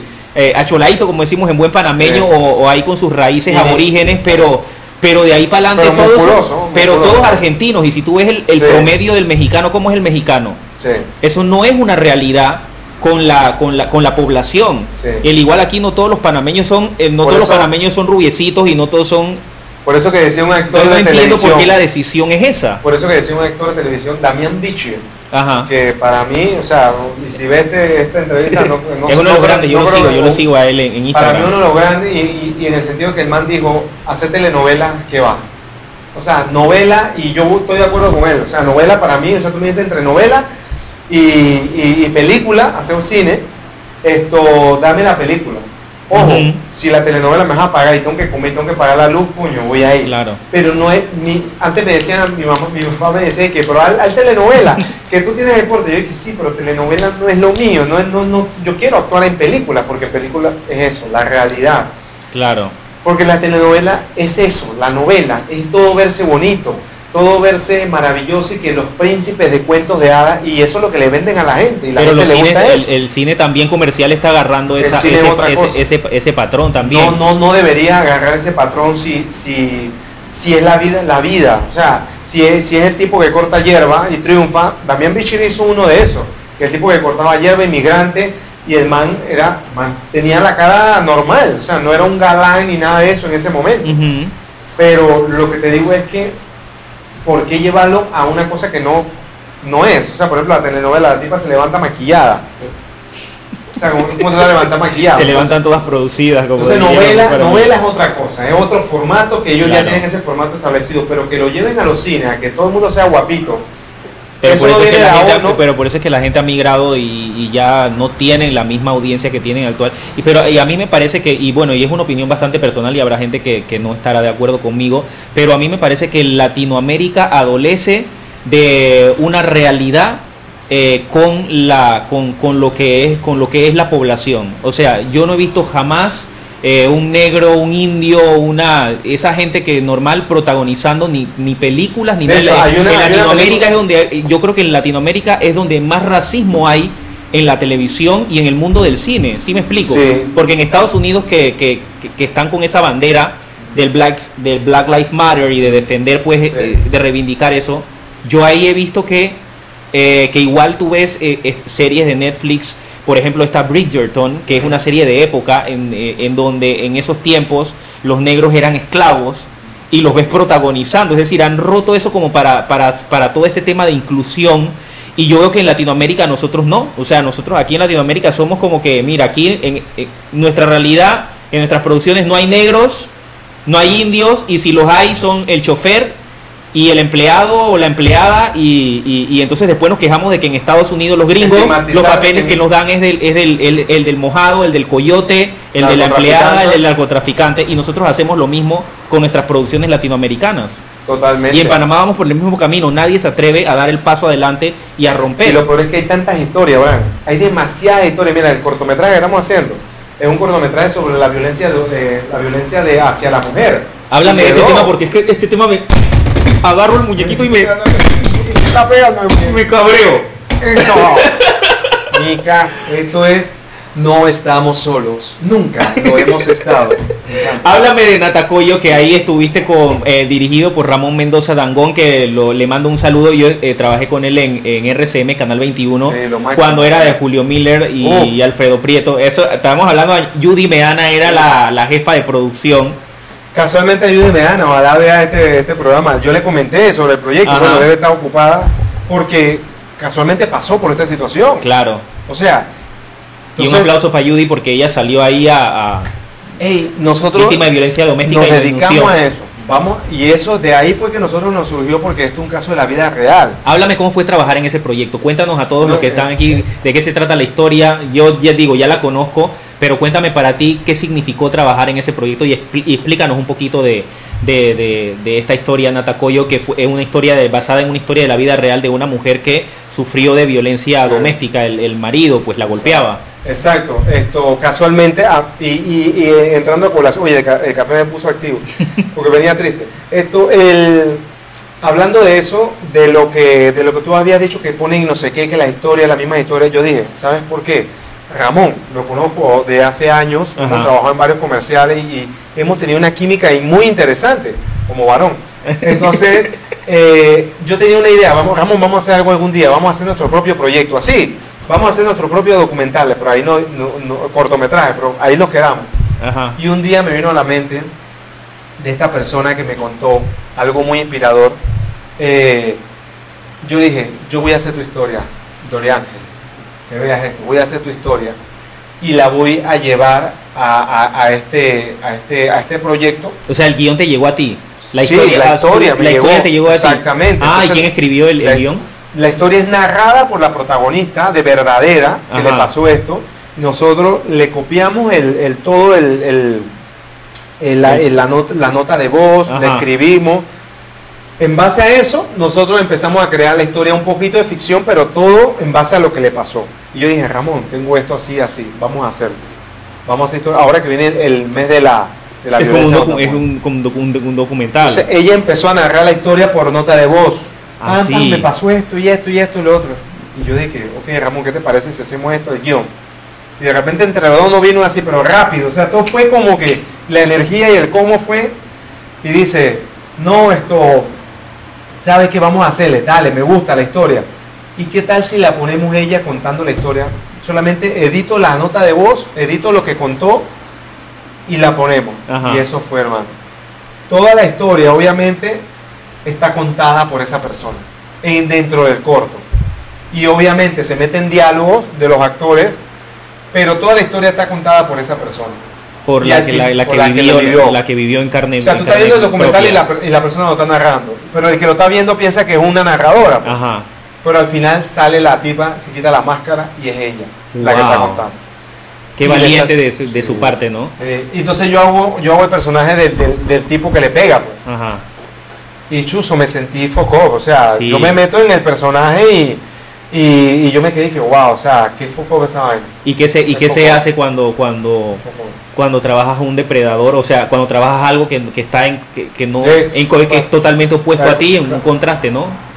Hay- sí, es, es, es, es- es como mentali yo pienso que es mentalizarse de que, de, que, de que no eres tú, obviamente, pero hay que pensar en algo, tal vez en algún momento que te dio rabia o que, o que te molesta, pero por ejemplo con la, con la muchacha que es actriz Texi, que estaba ahí actuando, yo le, le, le hacía como que le pegaba, Ajá. Pero cuando cortaba, yo decía, la abrazaba y eso, o sea, no era por eso, o que no todos son así, a lo mejor hay uno que se tiene que quedar ahí. Yo me metí en mi personaje y me cabreaba y me molestaba en algún momento, pero yo creo que la capacidad del actor es no quedarse pegado.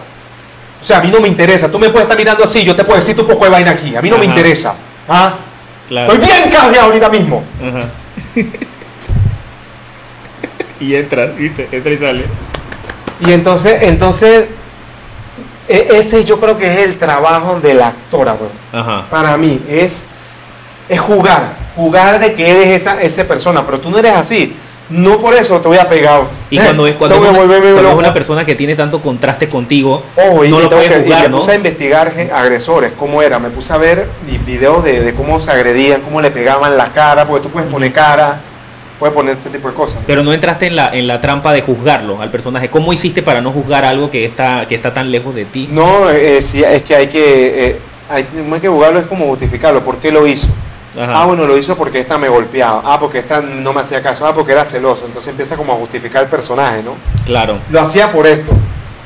Pero en el fondo yo dije, qué, qué idiota, qué estúpido. O sea, pegarle a una mujer simplemente porque llegó tarde a la casa. Pero en el momento que lo interpretas tienes que defender a ese Sí. personaje porque crees en, o sea, eso que estás haciendo que ante los que desde fuera es visto como algo malo, ese personaje considera que lo que está haciendo es lo correcto, por alguna razón lo hace, ¿no? Hitler, por ejemplo, o sea, Hitler no creía que lo que estaba haciendo era Pero, estaba mal. pero, pero, pero, tú eh. Sentía que su causa era la correcta, ¿no? Porque él, él- porque por ejemplo, es la vida real. O sea, entonces acá yo estoy jugando a ser malo. Yo lo pongo, es un juego de ser malo. Entonces, sí lo juzgo, lo, lo hago para, para meterme en situación, pero yo sé en el fondo, Robert De Luca, que eso no, no está bien. Eso es lo que hay que ver. Yo creo que nosotros tenemos, los actores por eso nos tenemos que estar un poco locos. Tenemos que, eso lo hablamos en una masterclass con una, con mi amiga Raquel Toledo Ajá. que uno tiene que disociarse, o sea, uno tiene que la mitad acá y la mitad para otro lado. Entonces, ajá.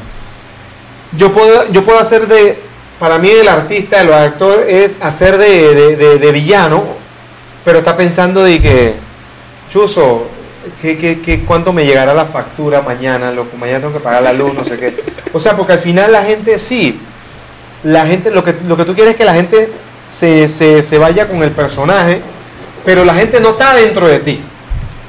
Pero por medio de tus ojos sí puedes reflejarlo, pero la gente no está ahí que qué estará pensando, no sé qué. A menos que tenga un plano así y te esté viendo la cámara como ahorita y estemos así y yo puedo estar pensando y que qué cabrón esta vaina, que estamos haciendo esta entrevista, coño, yo tengo ganas de llorar, loco, tengo ganas. Entonces ahí yo estoy pensando Ajá. por dentro, un monólogo interno, pero yo no estoy, yo no lo estoy diciendo. Pero es porque me están tomando una escena. O sea, tú siempre Estoy tienes un- uno, de, uno de tus, una de tus técnicas es, es tener un monólogo interno. Claro. ¿Y cómo construyes ese monólogo interno? O sea, ¿qué es lo que te dices? Pensando todo el tiempo lo que voy a hacer en el personaje. Por ejemplo, si en una escena te tengo que pegar, ah, voy, este cabrón, tengo que pegarle, que no sé qué, porque me jodió, me jodiste a mi mamá, me jodiste todo eso. Y empiezo a meterle mente, información. Te creas como una corriente de Sí, de pensamiento allí que pensamiento, va... de pensamiento. Pero no, no voy a, a lo, a lo de, ah, o si mi mamá me maltrató, no quiero ya eso. No, no, no me pasó, pero no quiero ya una cosa psicológica mía, sino pensando Tú lo creas, de- tú, lo, tú lo imaginar, imaginas, tú lo creas desde la ficción. Desde la ficción. No imaginando. utilizas tu, esa cajita de, de- de lo tuyo, de lo personal, no. No, de hecho hay un trabajo que se llama sensorial, Ajá. que es muy bueno, que es, tiene que, con un olor, con alguna, con algún tipo de, de, de, roce, te vas imaginando eso que te produce, y te vas imaginando eso, y eso lo puedes usar para, para, para las sensaciones, para el personaje. Ok. Entonces tú puedes buscar algún tipo de, de elemento sensorial que te active eso, lo que tú dices. Mm. Eso lo, lo, lo, tomé en unas clases y es muy bueno. ¿Cómo son las clases con Raquel Toledo? Porque Muy- veo que la han traído varias veces. Bueno, ¿no? sí, bueno, ella la- está en Agua Azul ahorita, estaba, estaba en la premier y, y- Era la directora y de... era la directora y muy bueno, ella te trabaja muchas cosas así sensoriales sin llegar a lo, a lo psicológico, porque te vuelvas loco ni nada de eso. Mm. Porque al final yo siento que todos estamos, los actores, estamos jugando a que somos algo. Dirección de actores, que se llama eso. Que me quedé Dirección de la- actores, sí. Me quedé ahí con la frase. Directora de... A dirección de actores. Coach, a menos que sea como Jim Carrey, que se volvió loco, dicen, en el estudio, Ajá. volviéndose Andy Kaufman. Entonces, hay actores y actores, o sea, hay gente a lo mejor que le gusta mantenerse en personaje todo el tiempo. Por ejemplo, si yo creo que si yo fuera principal de un personaje, perdón, de una historia, yo tal vez me alejo de los celulares y no quiero que me distraigan para estar metido en personaje. Cuando yo conocí a James Bond, vuelve, voy para atrás, el man siempre estaba así. Háblanos, háblanos, Robert, de No, James pero- Bond, pero por favor, rapidito, hablar de rapidito. James Bond, dale, vamos. No, porque tú estuviste ahí también, tú me dijiste. Entonces, No, yo no está- James Bond. No, Eh, ah, ahora en el no, otro. ¿de qué estás hablando? No, James, Escuadrón, James Escuadrón. Gunn es de Suicide Squad, el director. James Bond es Daniel Craig, el de la, el actor. Exacto. Son dos personas Tú distintas. ¿De quién tú estás hablando? Escuadrón ¿De sui- qué? suicida. Ajá, suicida. del Escuadrón Sí, Suicida, ajá, con Harley Quinn en la escena del Doorman, fui el portero. Que- siente- ¿qué, qué, cómo, ¿Qué sentiste ahí? ah? ¿Qué sentiste ahí?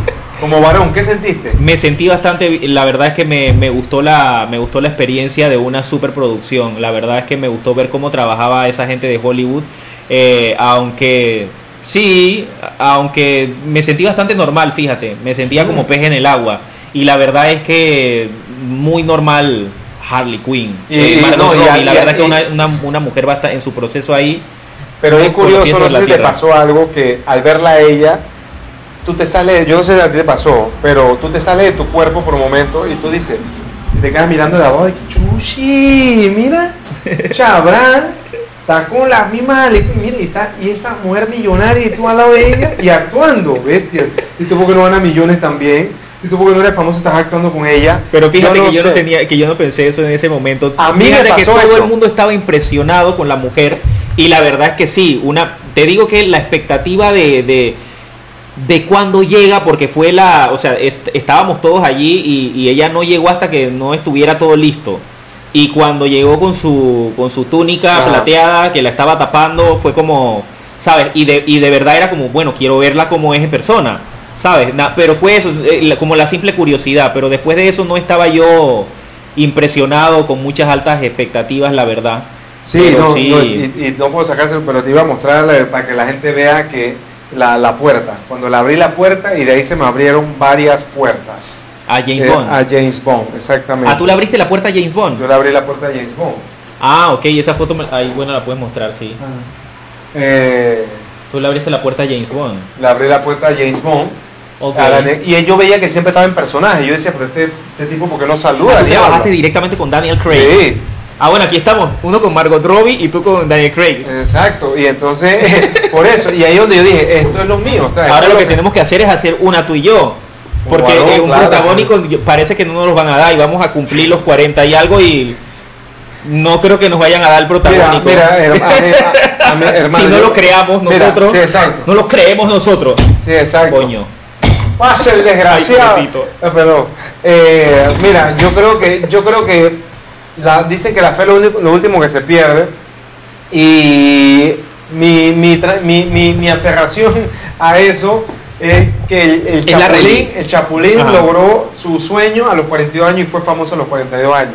Entonces, hay gente que dice, no, que estoy viejo. Yo pienso que Anthony Hopkins a los 50 triunfó, ganó su primer Oscar. Antes de los 50 nadie lo conocía. Morgan Freeman también, ¿no? Entonces, yo creo que hay que estar, hay que estar, hay que estar, hay que estar. Donde no estés, por eso que hoy, mm, ya después te conté lo de algo azul que no estoy, que me, me dolió porque siento que hay que estar en el medio, hay que estar, hay que tocar puertas, hay que hacer nuestro propio cortometraje, hay que prepararse, hay que hablar inglés, hay que hablar inglés. Yo, yo necesito hablar inglés, pero I need to speak English is very well. Normal. Pero But your eh, English is very good looking right sí, now. my- It's my not like English no- Celia. Yeah. Yo le, si yo, yo, yo el mío fue el que, el mío fue el que al agua. Al agua. Señorita, al Yo- agua. Tú sabes que yo creo que te había dicho que al agua. Al agua. O sea, yo él De dijo al hecho, agua. YouTube, el, el, el, el, el- ¿cómo se llama esto? Los subtítulos de YouTube, ellos capturan, eh, como una, ellos como predicen el texto y- y- o interpretan lo que están escuchando. Y la interpretación de YouTube fue, "Ah, señorita, al agua. Qué porquería, vaya, madre. Y yo sentía que estaba diciendo, alaos, alaos. Allow. Pero bueno, no, o sea, pero igual de todas formas ese es el acento hecho, yo hice casting también para eso. Para, yo hice casting para. Cal Dorman también. Sí, no, para el que manejaba el carro chofer. y la miraba atrás y hacía de que. Nos va, no, decía algún texto. Ajá. Y mi amiga Geneva que hace los castings, ella me dice, no, esto Robert es que cogieron a otro, que tenía que verse como señor. Es lo que yo te digo. Claro. A veces y uno se frustra también, porque uno dice, será pero que yo tengo... Ah, pero entonces para uno hay que verme como viejo. Y para otro me veo muy joven. Y entonces como no dice que no estás, estás precalificado en el trabajo, no te, no te vamos a llamar porque... Ajá. entonces, y si no estoy calificado también, a veces pasa algo así en, en televisión. Sí, son perfiles, ¿no? Son perfiles que tienen, y eso es Yo te lo entendible. comenté la lo vez que- pasada, claro, claro, que deberían llamarte y decir, mira, no te llaman, porque a veces ni te llaman, entonces te quedas como en el aire. Pero eso deberían decírtelo por email y que mira, no, salí, no saliste escogido porque a lo mejor no sé qué, porque hay mucha gente que se trauma. Sí. Yo trato de desconectarme una vez que hago un casting y ya, pues. Se Porque eso sufre mucho porque, porque la persona tiene la expectativa de que le gustaría quedar y a veces te, te- que no te llamen o no te den una explicación de por qué no. Eh, a mí me ha pasado con proyectos, me pasó, no- con, como actor no, pero, eh, pero como con proyectos de, de televisión, de casting que me llamaron para decirme, oye Abraham, te queremos aquí para tal Sí. programa y de repente... Oye, todo fue como que, wow, ven y haz el casting y wow, sí, te queremos y de repente los grillitos Cri, sonando. cri, cri. Digo, pero bueno, no era yo la persona para, para el proyecto, a lo mejor, no uno entiende eso, pero uno con la ilusión, uno por lo menos espera como una explicación o algo. Mira, Jordi Rosado, por ejemplo, eh, este Jordi Rosado, el mexicano, este entrevistador, presentador, bueno, que estuvo con Adal Ramón en otro rollo, él dice que, que en los proyectos que él realiza, él a las personas a las que le hace casting, les dice por qué no las escoge y les da una explicación. Eh, digo, no todo el mundo tiene que funcionar de esa manera, pero yo creo que tenemos que ir caminando hacia, hey, la persona importa, o sea, somos gente que tenemos nuestro corazoncito, trabajamos con emociones, es la industria de las emociones eh, y, hey, no te escogí por tal razón porque no encajas por el perfil Sí. y si puedes darle quizás una, una explicación o algo formalito a la persona que diga, oye, mira, no te escogimos porque no encajabas, pero quizás más adelante o lo que sea, pero, ¿sabes? Claro. Pero bueno, no todo el mundo va a hacer eso. Sí, obviamente. yo voy a brindar por eso hoy. Yo voy a brindar y me voy a tomar una cerveza por eso que me acabas de decir. Eh, ¿Por qué? ¿Tú en qué crees, Robert? ¿Tú en, En- qué crees a nivel ¿En quién- espiritual? ¿En quién creo? ¿En qué Eh, crees a A nivel espiritual, ¿en qué crees? ¿Cómo, cómo funciona eso contigo? ¿Cómo te Yo creo que te lo dije, ¿no? Eh, En la entre- eh, antes. Eh, yo creo que, que existe ese ser a que llamamos Dios, ¿no? Ajá. Yo sí creo en ese, en ese poder cósmico, como quien dice. Estoy un poco en la cosmología ahora, la pandemia me trajo por eso. Ajá. Entonces, no creo mucho en las religiones, con el respeto que se merece, pero no creo mm, eh, en mucho. Eso sí, si la persona va bien con la religión y le va bien y hace cosas buenas en la vida, para adelante. Pero creo mucho en, en, en cómo tú- tu actitud, cómo tú te comportas ante la vida, ¿no? Porque nada vale que tú dices que tú creas en Dios, que creas, que creas, que creas y crees y haces cosas malas. Eso es como que, para mí un Dios es un Dios de bondad, un Dios de amor. Claro. O sea, no, no, no creo que, ay, le tengo temor a Dios, que no sé qué, pues, y entonces Dios es malo, te va, bueno, cada quien puede pensar en lo que quiera, pero yo sí creo en lo que te dije. eh, en, una, en un ser superior que, que nos rige, eh, pero no, no me lo imagino o no creo así como los que, los que creen, Ajá. que, que es el Señor de barba, que está ya juzgándonos con la vara. Eso no creo, no creo en eso. Claro. Que Porque no intervenga creo- en nuestro, en nuestro, en nuestro No creo que y- sí, ni creo en el de la antorcha que está abajo de que, porque yo creo que Warner Brother lo hizo muy muy bien Ajá. para meternos el muñequito acá y el muñequito acá, entonces ese, ese tipo de cosas no creo, pero sí creo en, en- en lo que tú hagas en esta vida, sí creo que, que existe algo que, que lo que tú haces mal te viene para atrás, Ujú. te haces bien te viene para adelante, entonces eso es creo que es la ley del karma también, entonces eh, sí creo que hay un ser, un ser que, que lo rige todo, como que creo en, en- en ese ángel que siempre está ahí. Al- yo no sé si llamarle, hay mucha gente que le dice ángeles, otros que lo llaman eh, otras cosas, pero por ejemplo, cada cosa creo que las personas le llaman una denominación. O sea, por ejemplo, yo para mí mi Dios puede ser el universo, ¿verdad? El universo puede ser para mí Dios. Para otra persona le dicen Dios, ¿por qué? Porque ya viene con toda la, la- la historia de que tiene que ser Dios. Pero en eso es lo que yo siento que, que- que creo ahorita, ¿no? En, en- en ese- en esa ley universal, en, ese, en esa energía que nos mueve. No crees Que que, sí. haya casualidades, tú crees No, que las cosas Todo hay- creo que, que pasa por algo. Todo pero creo que pasa por algo. interviene, eh, interviene o no interviene ese Dios o nos deja ser libres. no deja ser libre, no deja ser libre porque nosotros tomamos la decisión de, de, de- de hacer lo que queremos, o sea, cada quien hace lo que, lo que más le parezca, si no, si no ponte a preguntar, ¿por qué existe, por qué existe tal vez los contrastes tan, tan fuertes? Eh, el mal, el bien. Eh, ¿Por qué eh, en la India mueren tantas personas con el COVID? Dice, no, pero lo tenía, tenía que pasar así. Ah, bueno, tenía que pasar así, pues. Ujú. Pero entonces si me dicen, no, Dios lo, Dios lo permitió, pero entonces Dios permite eso. Ah, bueno, está bien. Si Dios permite eso, entonces Dios es malo. pues. ¿Cuándo tú empezaste como a tomar esa, esa conciencia de, de De un Dios tiempo y, para y de acá. ese- y de esos temas así? De un tiempo para acá, de un tiempo para acá, y más con la pandemia, me, me, ter- saludo. Ajá. me terminó de desarrollar eso, pues. Me terminó de desarrollar, lo que te comentaba. O sea, eh, lo que me pasó hoy, en otros tiempos yo hubiera estado acongojado. ¿no? Háblanos de lo que te pasó hoy porque ya lo has mencionado muchas veces. A Robert le sucedió que no fue a la a, premier, a la premier de Algo Azul de la película panameña eh, y entonces eh, llegó un poco acongojado porque eso emocionalmente le afectó, ¿no? Entonces Sí. estaba, estás un poco... En otro, impactado. en otro, en otro momento yo te dije, sí, este, este llorando de payasada, ¿viste? Que, que ahora, no mentira. No, sí, sí me sentí un poco mal, pero más que, vuelvo a la psicología, no más que, que, que- que sentirme mal por no ir o lo que sea, es por, porque no me enfoqué, tal vez, en, estaba en, en otra, ojo, que estaba en otras cosas también, estaba haciendo un video, estaba haciendo otras cosas, pero me gusta compartir. Creo que es por eso, Claro. es por mi forma de ser. Entonces, cuando no voy a una cosa de estas, a veces me siento como que me perdí de algo. Entonces siento como que algo pasó, ¿por qué no fui? ¿Por qué, me, por qué hice esto? ¿Por qué hice lo otro? Entonces me empiezo a dar látigo y a juzgarme a mí mismo Sí, por otras cosas. Ah, tiene que ser ordenado, tiene que no sé qué, tal, tal. Y después me quedo, después yo entonces viene la otra parte. Por eso digo, si hay un Dios o hay algo, entonces sé que me habla. Entonces Ajá. digo, "Uy, ah, pero ¿por qué no hiciste? Tal vez no te correspondía ahí, a lo mejor si ibas a ir en el taxi te- te- te- o en el InDrive o en el Uber o en el carro, te ibas a estrellar, o a lo mejor no te, te conviene mejor ir acá.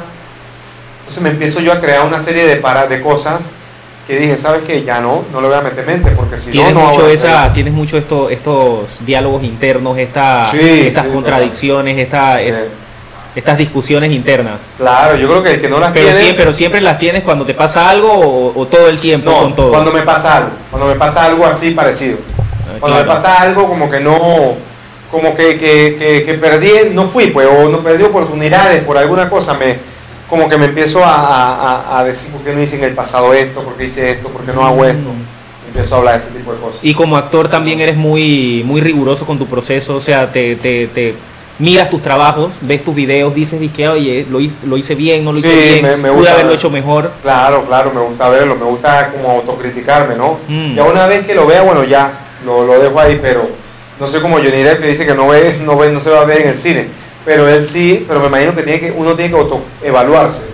Esto tengo que hacer esto, tengo- Claro. porque si no, imagínate, no, si yo veo un cortometraje de hace 15 años Ajá. que yo hice y veo un cortometraje ahora, yo digo, wow, o sea, hemos avanzado eh, muy, muy bien.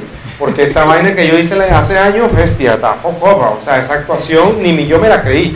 Yo no entiendo eso porque a veces veo mucha gente de, que se dedica a, a- la televisión, al cine, lo que sea, y, y hay, y hay grupos que, de personas que he escuchado que dicen, "Mira, yo no veo mis trabajos, yo no me veo. Y yo digo, no sé, no lo entiendo, eh, porque si te dedicas a esto, no sé por qué no lo ves. Eh, pero yo, bueno, yo sí lo veo, yo, yo sí veo mi trabajo y, y- y- y de hecho soy muy crítico y, también lo disfruto. No sé si es una cosa ahí de ego, no sé si tiene que ver con narcisismo, si tendré que superar esa parte, pero me gusta verlo desde todos los ángulos. Uno para disfrutar lo que hice, eh, dos para ver la- los pros, los contras Claro. y todo eso, ¿no? Pero bueno, hay gente que dice que no se ve, que no lo ve, que no se soporta ver, entonces no sé si, si eso tenga que ver con una falta de algo en esa persona o, es, es que así es la gente, ¿no? Sí, yo creo que así es la gente y también que, que a lo mejor se siente como que no necesita a veces porque está sobrado o, o que ya no necesita más nada o no le gusta verse. Puede ser también, puede ser un tema de también hasta de autoestima. No le gusta verse por algún motivo. Hay muchos factores. Viene el, el tema de la niñez. Ahí viene el tema de la niñez. Yo debería haber estudiado psicología. Porque a saber qué le pasó en la niñez a esa persona que lo está explorando ahora, pues, y, tú, a ti lo que te pasa en la niñez lo, lo, lo- lo exploras con diferentes áreas de tu vida, no solamente en la vida cotidiana, pues en el trabajo, cómo te comportas. Hay gente, por ejemplo, que la, la niña, por ejemplo, siempre, una niña malcriada o mimada, cuando tú seas grande, tal vez, tú vas a querer que te den todo a, a la mano en los trabajos, y si tú no, no te lo dan, te, te cabreas. Porque, y te, ¿Tú qué tipo, cómo, era, cómo eras de niño tú? ¿Qué niña estuviste tú? Fue re- relajado, o sea, a mí me daban comida, bastante juguete, de todo, o sea, y si tú no me das algo, o sea, ya, pues no, o sea, creo que no, no, no fue como... La como comida trauma. la comida era fundamental La ahí. comida sí es fundamental, pero si tú no me das algo a- a- ahorita o me quitas algo, claro, eso me va, me va a sentir, pero no, no, no me va, no voy a hacer así como que, oh, a formar un grito, porque por suerte tuve, tuve una, una, una infancia como relax, tranquilo, siempre Mm. fui como bonachón con la gente, o sea, Y tus padres proveían todo, no, no hubo escasez, siempre. no hubo carencias ahí. sí, nada más te. no, porque de verdad, o sea, por eso que para mí eso es importante, ¿no? De hecho, me, me molesta más cuando la persona es poco empática. Eso sí, que yo vengo y te saludo y tú de que, hola, ¿cómo estás? Eso a mí es como que me choca porque yo no sé cómo puede ver personas así, pero hay gente así Sí. que no le importa nada o es poco atenta, no, no, no te brinda un vaso de agua, ese tipo de cosas sí no me gusta. Claro, porque... Porque que- yo sí soy así. Claro, Yo voy a, tú vas a mi casa, ¿quieres agua? ¿Quieres no sé qué? No sé. Ese es el detalle, ¿no? Y por eso que cuando tú vas a una producción ahora, me pueden, si me dicen, digo, bueno, pero si tú en una producción me atiendes mal, yo digo, no, yo, yo digo, pero ¿por qué? O sea, ni agua hay, yo digo, pero ni agua hay para tomar. O sea, claro. en una producción que tiene dinero. pues, Sí. No, es que, es que vienes de un entorno eh, en donde se te, brin- te brindaron atención y también Sí. había como una, una Ya energía después- bonita. ya Entonces después ya cuando- cuando sí. empieza, o sea, tu medida empieza de allí, ¿no? Ya cuando tuve 18 o 20 años, ya mi papá vaya para adelante, haga su vida, ya no me. Pero hasta los 18, mi papá siempre lo- lo- los cuidados y la, la atención en ese sentido, pues. Obviamente, problemas como toda la familia, pero siempre adelante lo sacamos. Y hoy en día se sienten Como orgullosos de ti como por, por Sus- ser ah, actor. Sí, mira que. ¿Qué te dicen hoy día tus padres? Que oye, tú estás bien, oye, qué bueno, felicidades, que nos habla así, "Ey, qué bueno, felicidades, digo, está bien, está bien, no puedo, en estos días le dije, un- Así habla tu papá. le dije, le dije sobre un proyecto de Lo está invitando, señor, señor de Luca. Señor Roberto, Dice, lo está no, no, invitando no, no. aquí. Dije, no, no, ¿cómo tú vas? Tú no aceptes menos de no sé cuánto, si ya tú eres un profesional, hombre, ¿qué es lo que te pasa? Tú no vas a estar aceptando, parece como, como de, la, de la general. Ajá. No, no, tú no aceptes menos de eso, si te vale, hombre, ¿cuál es la cosa? ¿Te vale dinero, hombre? ¿Cuál es la vaina? Ese es tu papá y tu mamá, ¿cómo, cómo sería tu No, mi mamá? mamá habla todo así, no, no, tranquila, está, está bien, está bien, está bien, está bien, hijo, está bien. No, no, no, no se preocupe, está bien, hijo, está bien. No, no, no, mi mamá es como, mi mamá es como, mi mamá es un personaje, mi mamá es un personaje. todo esto cantinfle y tres patines. Esa es mi mamá. Sí. Ella te mezcla un tema con otro que tú no sabes por dónde va. Por Lauderdale, no sé qué, te mete un tema. Yo dije, mamá, es por, por Lauderdale. Iba a viajar a Miami. ¿Cómo es por Lauderdale? No, for Lauderdale. For Lauderdale. For Lauderdale. For Lauderdale. Ah, ya la máquina, ya fue. ¿Ellos de dónde son? Son de aquí, de la Sí, capital. ya, Todos ustedes no Pero son- de, tiene familia en el interior. Mi abuelo era italiano. Así Ajá. que. Pero ¿y de qué no parte del interior? ¿De qué parte del interior sin querer menospreciar o desestimar tu No, ellas son de acá, nacieron, descendencia italiana? Nacieron acá, nacieron en el centro, en el Hospital Santo Tomás. creo.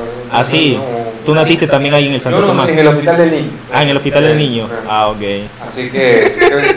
Ya venimos todos. Sí, sí, ya, creo. Déjame, llamar a la hora de mi mamá para decirle. Pero sí. Saludos a la señora de Luca. Exacto, señora Diana. Entonces, Diana y el eh, señor yo Roberto. creo que muchas cosas sí vienen de la infancia. Muchas cosas, muchas cosas de lo que somos hoy en día. Totalmente, todos, todos los seres humanos. Y ahí es donde nos toca trabajar nuestra psicología, nuestro, nuestro, nuestro yo interno, hasta dónde uno va a llegar, lo que uno va a hacer. Ah, Por ejemplo, antes de llamar, antes de venir para acá, yo estaba en otro tiempo. Yo era todo desesperado y y hago otra cosa. Claro, Pero yo creo que eso es parte de la madurez. claro. ¿Y te consideras, te consideras una persona feliz? Feliz, eh, sí, dentro de lo que cabe. Yo creo que la felicidad es como dice Facundo Cabra- Cabral, si hablo, eh, no es algo que te llegará de afuera. La felicidad es algo interno. O sea, feliz 24 horas es imposible, o sea, pero sí he logrado ciertas cosas que me dan felicidad. Antes pensaba que era el dinero, no, el dinero da felicidad pero momentánea. Pero hay otras cosas que sí soy, que sí soy feliz, pues, que, que agradezco. ¿Cómo que? En estos días estaba pensando algo sobre eso. Mira, estoy que, de verdad, estaba viendo un programa de que desafío de del cuerpo, eh, y de mi cuerpo, mi desafío. Y yo dije, wow, gracias, gracias universo, gracias a Dios por hacerme completo como estoy ahora. O sea, por hacerme, por tener cara.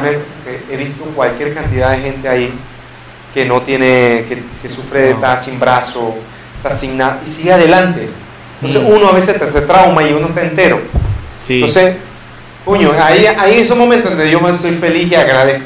Entonces, por eso te digo, pero hay momentos como hoy que no era feliz, que me, que me, me traumé. Entonces la felicidad es algo interno. una que hay que trabajar, es una decisión, no es algo que te llegará de afuera, eso es lo que dice el mundo ahora. Mm. Entonces, si tú dices, eres feliz, si eres feliz, pero, pero también tú no puedes ser feliz las 24 horas del día. Hay momentos en que, pero que te van a estar llevando a, a otras situaciones, ¿no? Y ahí es donde uno decide cómo tomar eso. ¿Y qué es el éxito para ti? ¿Cómo mides el éxito? El éxito para mí es eh, no es lo material. El éxito es cuando tú dices, estoy, para mí es, estoy satisfecho con lo que tengo y ya, no tengo más nada que pedir a la vida. Para mí el ser exitoso sí, yo creo que como con los cuatro pilares también, ¿no? Eh, económicamente, laboralmente, familiarmente eh, y emocionalmente. Tú tienes esos cuatro pilares bien establecidos, tú eres exitoso en esa área. Ahora bien, La pirámide de Maslow resuelta. esa, porque Las necesidades básicas cubiertas. dice que ¿no? si tú tienes tres de, tienes tres de esas y estás bien en las tres, pero te falta una, adivina cómo está, como una mesa. Quítale a la mesa una pata, ¿cómo está? Cojeando. Cojeando, Así ¿no? uno está, cojeando. Tiene que tener los cuatro pilares para ser exitoso. Eso es lo que dice. Claro. Entonces, eh, para mí es eso, ¿no? Tener eso. Y al final del día, yo quisiera tener una vida y que sabes que ya no, ya no necesito más nada. Yo estoy feliz. Me puedo ir de este mundo feliz. No necesito nada, no, no, no aspiro a nada, no quiero nada, simplemente vivir la vida. Pero cuando tú todavía tienes eso, Que todavía quieres, que todavía quieres, que todavía Esa quieres, búsqueda. esa búsqueda es porque hay algo que hace falta. Y me voy más profundo. Cuando tú llegas a esa búsqueda, a ese, a ese, a ese camino, dice que muchos de los que vivimos aquí en esta tierra, ya, si lo lograste, ya, cumpliste tu propósito en esta tierra. Así sea poquito o mucho. O sea, por ejemplo, aunque no lo creas, un drogadicto, un mendigo, tiene un propósito en esta tierra. Increíble y eso lo leí. O sea, la gente dice, este piedrero, este man que anda por ahí, no. O sea, yo antes decía, pero ¿por qué hay piedrero? ¿Por qué está este man así? No imagínate que me toca interpretar un piedrero Tengo que Ujú. meterme en la psique de ese piedrero. ¿Te acuerdas que hicimos un documental que estábamos todos? Que lo quitaste. Entonces, eh, pero eh, no lo supero, es como el de agua azul. Eh, él está ahí por algo. Él está ahí por algo. Y después, hablando con mi maestra espiritual Doria en ese momento, que me Ajá. decía, mira, él está ahí porque necesitas un contraste en la vida. O sea, necesitas que la vida haya un contraste para que tú te des cuenta de qué es lo que está pasando. Te pero coño, ¿por qué vive tanto tiempo? Vive hasta los 80 años ese piedrero. ¿Y por qué una persona joven de 20 años, que tiene todas las aspiraciones del mundo, muere atropellado? Esas preguntas que yo, empecé- yo me empezaba a hacer antes. Yo decía, esta pregunta porque nunca me la había hecho. Eso es un propósito. Eh, No hay de otra. O sea, si, lógica, matemáticamente no hay de otra.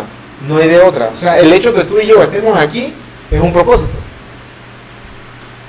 Que lo sabrá el universo, lo sabrá Dios, que lo sabrá todo, eso se va a saber.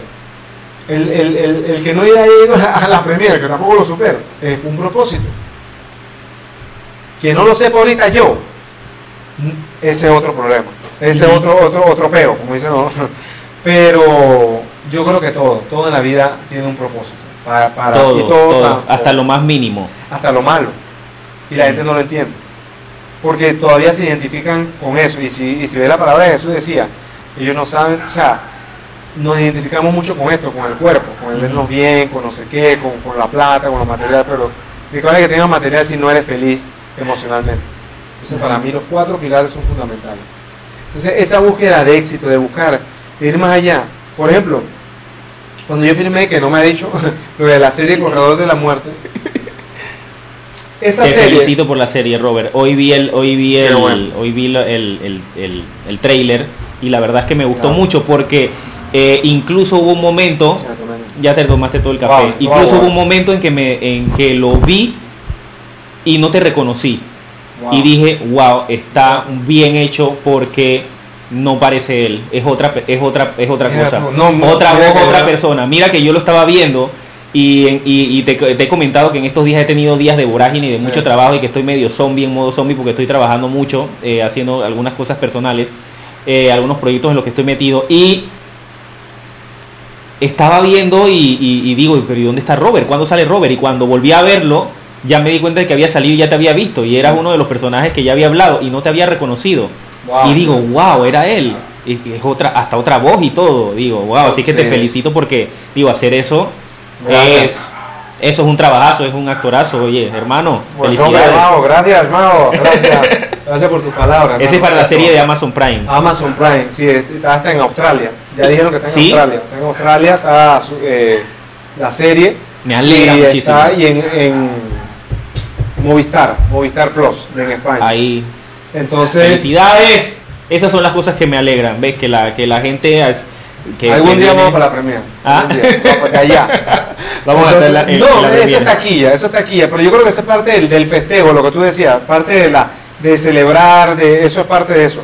Ahora bien, esto Voy a subir para cerrar el tema de la. De, del, nosotros hicimos un Reels. Él me propuso hacer un Reels en, en Instagram. eh, y me llamó en medio de una. Bueno, yo en medio de una vorágine, yo estaba ahí. Y entonces me dice, vamos a hacer un Reels Ah, del día bueno. que se cayó el WhatsApp. Eh, y le digo, Robert, sí, bueno, dale, empezamos y, el- y tuvimos una noche, una videollamada y planificamos todo y al día siguiente estábamos grabando el Reels. Pero yo estaba como en ese modo zombie y después al día siguiente lo hicimos, lo edité, eh, cada uno grabó por su parte, él me envió sus piezas y entonces cuando digo, cuando yo lo subo y después digo, dije, oye, pero de verdad yo quería, ¿sabes por qué, no, por qué lo bajé? Porque yo nunca me pregunté si yo realmente lo quería hacer. Entonces, estoy en un momento de mi vida, eh, por eso no tiene nada que ver contigo, sino es conmigo porque eh, estoy en un momento de mi vida en que digo, no quiero ser como una hoja al viento, porque llevo como mucho tiempo aguantando muchas cosas en mi vida, y si- pero es otra cosa. Claro, ya, es como otra otra cosa. cosa. Entonces estoy como en un momento de mi vida en que yo estoy diciendo, mira, sabes que esto es el momento para mí, para no dejar que las personas eh, influyan o hagan conmigo lo que quieran, eh, porque generalmente yo soy el tipo de persona que, que no pone resistencia, que dice sí por, por, por amistad, por cariño, por, ¿sabes? Y eso me ha llevado por un camino que no, que no me ha traído buenos resultados. Y he dicho, ¿sabes qué? Ya, voy a hacer lo que yo realmente quiero hacer y tengo que aprender a decir que no. Porque cada vez que alguien me llama para decirme algo y yo no lo quiero hacer, yo digo que sí solo por, como por complacer a la otra persona y no hacerla sentir mal. Y, y me sentía una mala persona si te decía que no, Claro, claro. en, no- en hacer algo y no tiene nada de malo. La buena persona, o sea, el ser una, una buena persona no significa eh, que no puedas decir que no a las cosas. Claro. Claro que sí, totalmente, todo lo contrario, lo opuesto a eso. Tienes que a aprender. Ricardo Arjona para que Ah, vea. Dime que no. Ya. Tienes que aprender a decir que no. Claro, exactamente. No te puedes aguantar Porque todo. tú Ser tenías una- ojera, tenías ojera ese día. Claro, entonces Sí. tú querías que yo saliera con las ojerotas y la. y- Te metiste en personaje, eso era lo más importante. Para mí eso... No, mira, yo sé. Pero yo usé el entiendo eso. video, usé una partecita Claro. del video en una en, en mi video de Harley Quinn, tienes que verlo. Ah, está bien. Ahora te lo voy a mostrar Ahora mandas, termina esto para que lo veas. Y no, y la idea es... porque Y voy a subir, lo voy a subir, lo voy a subir. imaginaciones. Lo que pasa es que aunque no lo creas, eh, eh, yo he visto a veces hasta que la gente piensa que los actores famosos estos no hacen nada. Yo he visto a Anthony Hopkins haciendo unas payasadas por YouTube, hasta por Reels. Entonces, pero entiendo perfectamente lo que tú quieres ir hacer, que a lo que yo quiero llevar mi, mi, mi Instagram.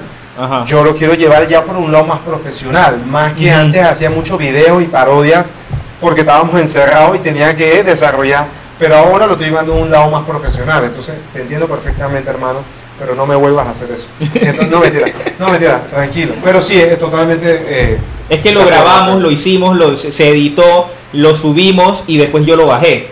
Pero no, no tiene que ver Ah. directamente con él. No lo bajé porque, lo, porque fue idea de Robert o porque lo hice con él, sino porque ahora mismo estoy utilizando la plataforma de la- de- del Instagram eh, como una plataforma para promover o de apoyo Claro. eh, eh, un cross promotion con recurrente con este podcast. Entonces lo, lo- lo- lo quiero tener concentrado en eso. Y en el momento que me dijiste, te dije que sí, pero no- yo no quería tener ese contenido allí Claro. eh, por cuestiones mías, pues de estrategia, pero no porque no me gustó lo que hicimos ni, ni nada de eso. Sí, sí, sí. Y además también por esa parte personal que estoy trabajando de que tengo que aprender a decir que no. Claro, claro. eh, cuando no quiero hacer algo y eso no significa que sea malo decir que no. Te iba a regalar mil dólares ahorita, pero ya dices que no, entonces ya no, no, no, pero es verdad, hermano, totalmente de acuerdo. Ah, y, se- y para decirte esto, lo de lo de lo del tema de, de, de ser feliz para cerrar ese tema. Y para eh, cerrar el podcast, porque cerrar ya estamos, estamos no sé disparados. cuánto tiempo llevamos, 1.40. Y ahí lo, lo vas editando. Entonces, yo me sentí, a eso es lo que te decía, que yo cuando me escogieron para ese casting, de, do- de tres castings que fui, como colombiano, porque hice colombiano, cuando me dijeron, tú eres el hombre, vas a serie de Amazon, de Amazon, hablando, ¿no? De sí.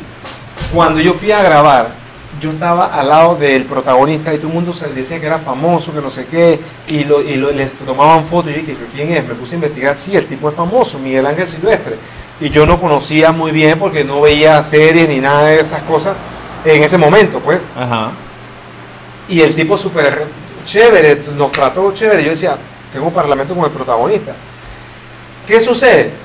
Que en ese momento, cuando yo estaba grabando ya todo, ya teníamos como dos días de estar grabando, me pasó algo curioso. Yo estaba en personaje, yo pues, que no sé qué, hablando, cuando de repente dicen 3, 2, 1, acción. Entonces, yo me salí como de mi cuerpo Ajá. y yo miré así y fue como, es los momentos que te digo que por eso que a veces yo creo que todo esto está pasando en un cosmos y estamos girando y somos hormiguitas en el cosmos, eh, que esto pasa así. Y cuando yo me giré así, y dicen que ese momento hasta puede ser hasta de meditación, yo me giré así, yo me, yo me di fuera de mí, de mí en ese momento, pero no que me di fuera de que estaba quedando loco, sino como que mi mente Ajá. imaginó de que coño Robert, tú estás, cuando yo miré así, yo vi todo lleno de equipos móviles, porque tú estás acostumbrado aquí a trabajar con tres, cuatro cámaras, Ajá. pero acá no, el camarógrafo, el español, el asistente, y yo estaba así acá, aquí, oh, pues, y cuando yo hice que corten, no sé, yo hice así, yo vi una serie de personas, y yo decía, y, el- y yo manejando un carro, Ajá. o sea, yo, estaba en, el- en mi escena, Claro. que iba para España, que no sé qué, Tu sueño hecho realidad. O sea, te diste, o sea, Eso- realizaste me dice, la lucidez de, eh, de estoy, estoy viviendo mi Rea- sueño. eh, Eso me pasó, eso me Wow. sentí. Yo dije, estoy viviendo una vaina que siempre quise. O sea, hasta que se me eriza la piel porque una vaina que, Sí, sí. wow, ese momento fue tan mágico de que corte, acción, no sé qué, esa acción siempre, en esto yo estaba pensando, qué rico es esa acción. Y de repente está el carro y está el protagonista y está todo. Y yo dije, wow, o sea, ¿esto qué es? Y me salí por momentos del personaje. En un, mo- pero fue en segundos. Yo dije, ah, ok, vamos, sí, porque me tuve que dar como, porque no lo podía creer. Entonces, Entonces, para mí, ese fue un momento de felicidad. ¿Ves? Es lo que te digo. Entonces, pero qué bonito es eso cuando te pasa ese tipo de cosas. Y por eso yo digo, después de 15 años, no, eso fue como después de 13 años me pasó. Entonces, por eso yo digo, hey, hay que buscar lo que uno quiere. Si tú quieres ser sastre, quieres ser el mejor en sastre cosiendo, bueno, ve, dale, ve por eso. Pero todos debemos buscar eso que nos hace feliz. Entonces, y a mí esto me hace feliz, es- este tipo de cosas. Entonces, y por ahí tengo que irme. O sea, yo me puedo divagar por el momento. Ahorita puedo estar haciendo otros proyectos paralelos. Pero mi norte es ese. O sea, yo tengo que llegar. Tengo que llegar a, a- a lograr, a, a- ¿por qué no? A trabajar con Anthony Hopkins. ¿Por qué no trabajar con Jeffrey Rush? ¿No? ¿Por qué no trabajar con Ricardo Darín, tener una escena? ¿Por qué, Claro. no, te, por qué no? Brad Pitt. Vamos a actuar, Brad O sea, ¿por qué no? Es la pregunta. ¿Qué tienen ellos que no tenga yo? Claro, plata y fama y todo, ¿no? Pero yo pienso que la- le- los límites están aquí. O sea, están aquí. Todo lo tenemos aquí. Y con esta me despido. No. No, no, la verdad es que la verdad es que ha sido una, una, una rica plática. eh, yo te lo agradezco. Plática, güey. No, Eh, es- una es- conversación, una México conversación. es un buen, es un buen país México, para irnos. México lindo y querido, güey. O Sí, sea, cuando dice. no mames, güey, este vato, este vato es Yo Diego, un, yo Diego hice un show, Luna, de- es- ah. yo hice un show de improvisación donde tuve que hablar como mexicano. Y son diferentes tipos de mexicano. Son diferentes, no, porque Eh, están, hacer- los, están los de Monterrey, luego está el, del, el, de, el de Ciudad de México, todos Exacto. tienen como una, el de Guadalajara, el de Toluca, el de Xochimilco, todos. El Me encanta. México, yo amo México, me encanta la comida de me México, encanta. me encanta la cultura de México, yo amo México. Si hay gente de México Saludos a la, si hay gente de México viéndonos. Amamos ese, amo ese país, me encanta estar ahí No, en para ese allá. Zócalo, caminar por para- allí, comer unos taquitos al pastor. ¡Ah! Órale, Bueno, güey, no, ya no hablemos ya más. Te, te volví con la palabrita, ¿cómo es? La, la primera, la que entraste. Estoy flipando, tío. Bueno. Flipando. Robert, gracias. Ey, hermano. Que se repita, que se repita. La verdad es que una excelente, una excelente experiencia, una tremenda conversación. Un artista completo, eh, un actor que vive de su arte, que se ha, que se ha atrevido en, en un país en el que, en el que pocos pueden decir, darse el lujo de decir, mira, yo vivo de, de mi arte, vivo de la interpretación, vivo de mi vida como actor. eh, y, y- y- lo he defendido y he luchado por eso y he logrado sostenerlo. Eso no es cualquiera y la verdad es que te felicito y, te, de verdad es que te doy las gracias por estar aquí. Eh, actor de teatro, 15 años de experiencia, actor también de cine, de televisión y, ojalá que, que todos esos sueños que tienes se cumplan. Te lo digo vamos desde la verdad. Gracias, se notó. Se no notó, sé, la algo, que quieras decir, cuáles son tus redes, eh, algún mensaje donde te pueden... Eh, bueno, el último comentario, eh, estamos para exportar también, estamos para exportar eh, talento de aquí de Panamá para, para otros países también. Creo mucho en que, como tú dices, es tan difícil a veces en un país tan pequeño, pero podemos hacer cosas que podemos llevar. También he pensado mucho en eso. Que nos vean a nivel internacional con historias. Vamos a crear historias. Y usted está dentro de, de esa, de, ese, de ese esquema que tengo. Y, bueno, aquí estoy y- disponible, ya lo sabes. y bueno, hagamos proyectos, hagamos cosas Claro, juntos. como varón, hermano. Entonces, eh, y de verdad, a todas las personas que vean esto y, y cualquiera que esté viendo esto, si tiene algún sueño, una meta, no la dejen, hey, sigan para adelante. Porque eso es lo único que ustedes van a tener, aferrarse a esos sueños. Porque no soy quien para dar consejos ni nada de eso, pero sí les puedo decir que si tienen algo, sigan para adelante porque eh, al final ustedes son los dueños de su vida y los que van a ser felices, ¿no? Claro. Mis redes sociales, no voy a hablar así como estoy hablando ahorita, porque es más de, de- de otro tipo de, de información de teatro, de parodias, de películas. Entonces, arroba Robert de Lucas 585 en Instagram.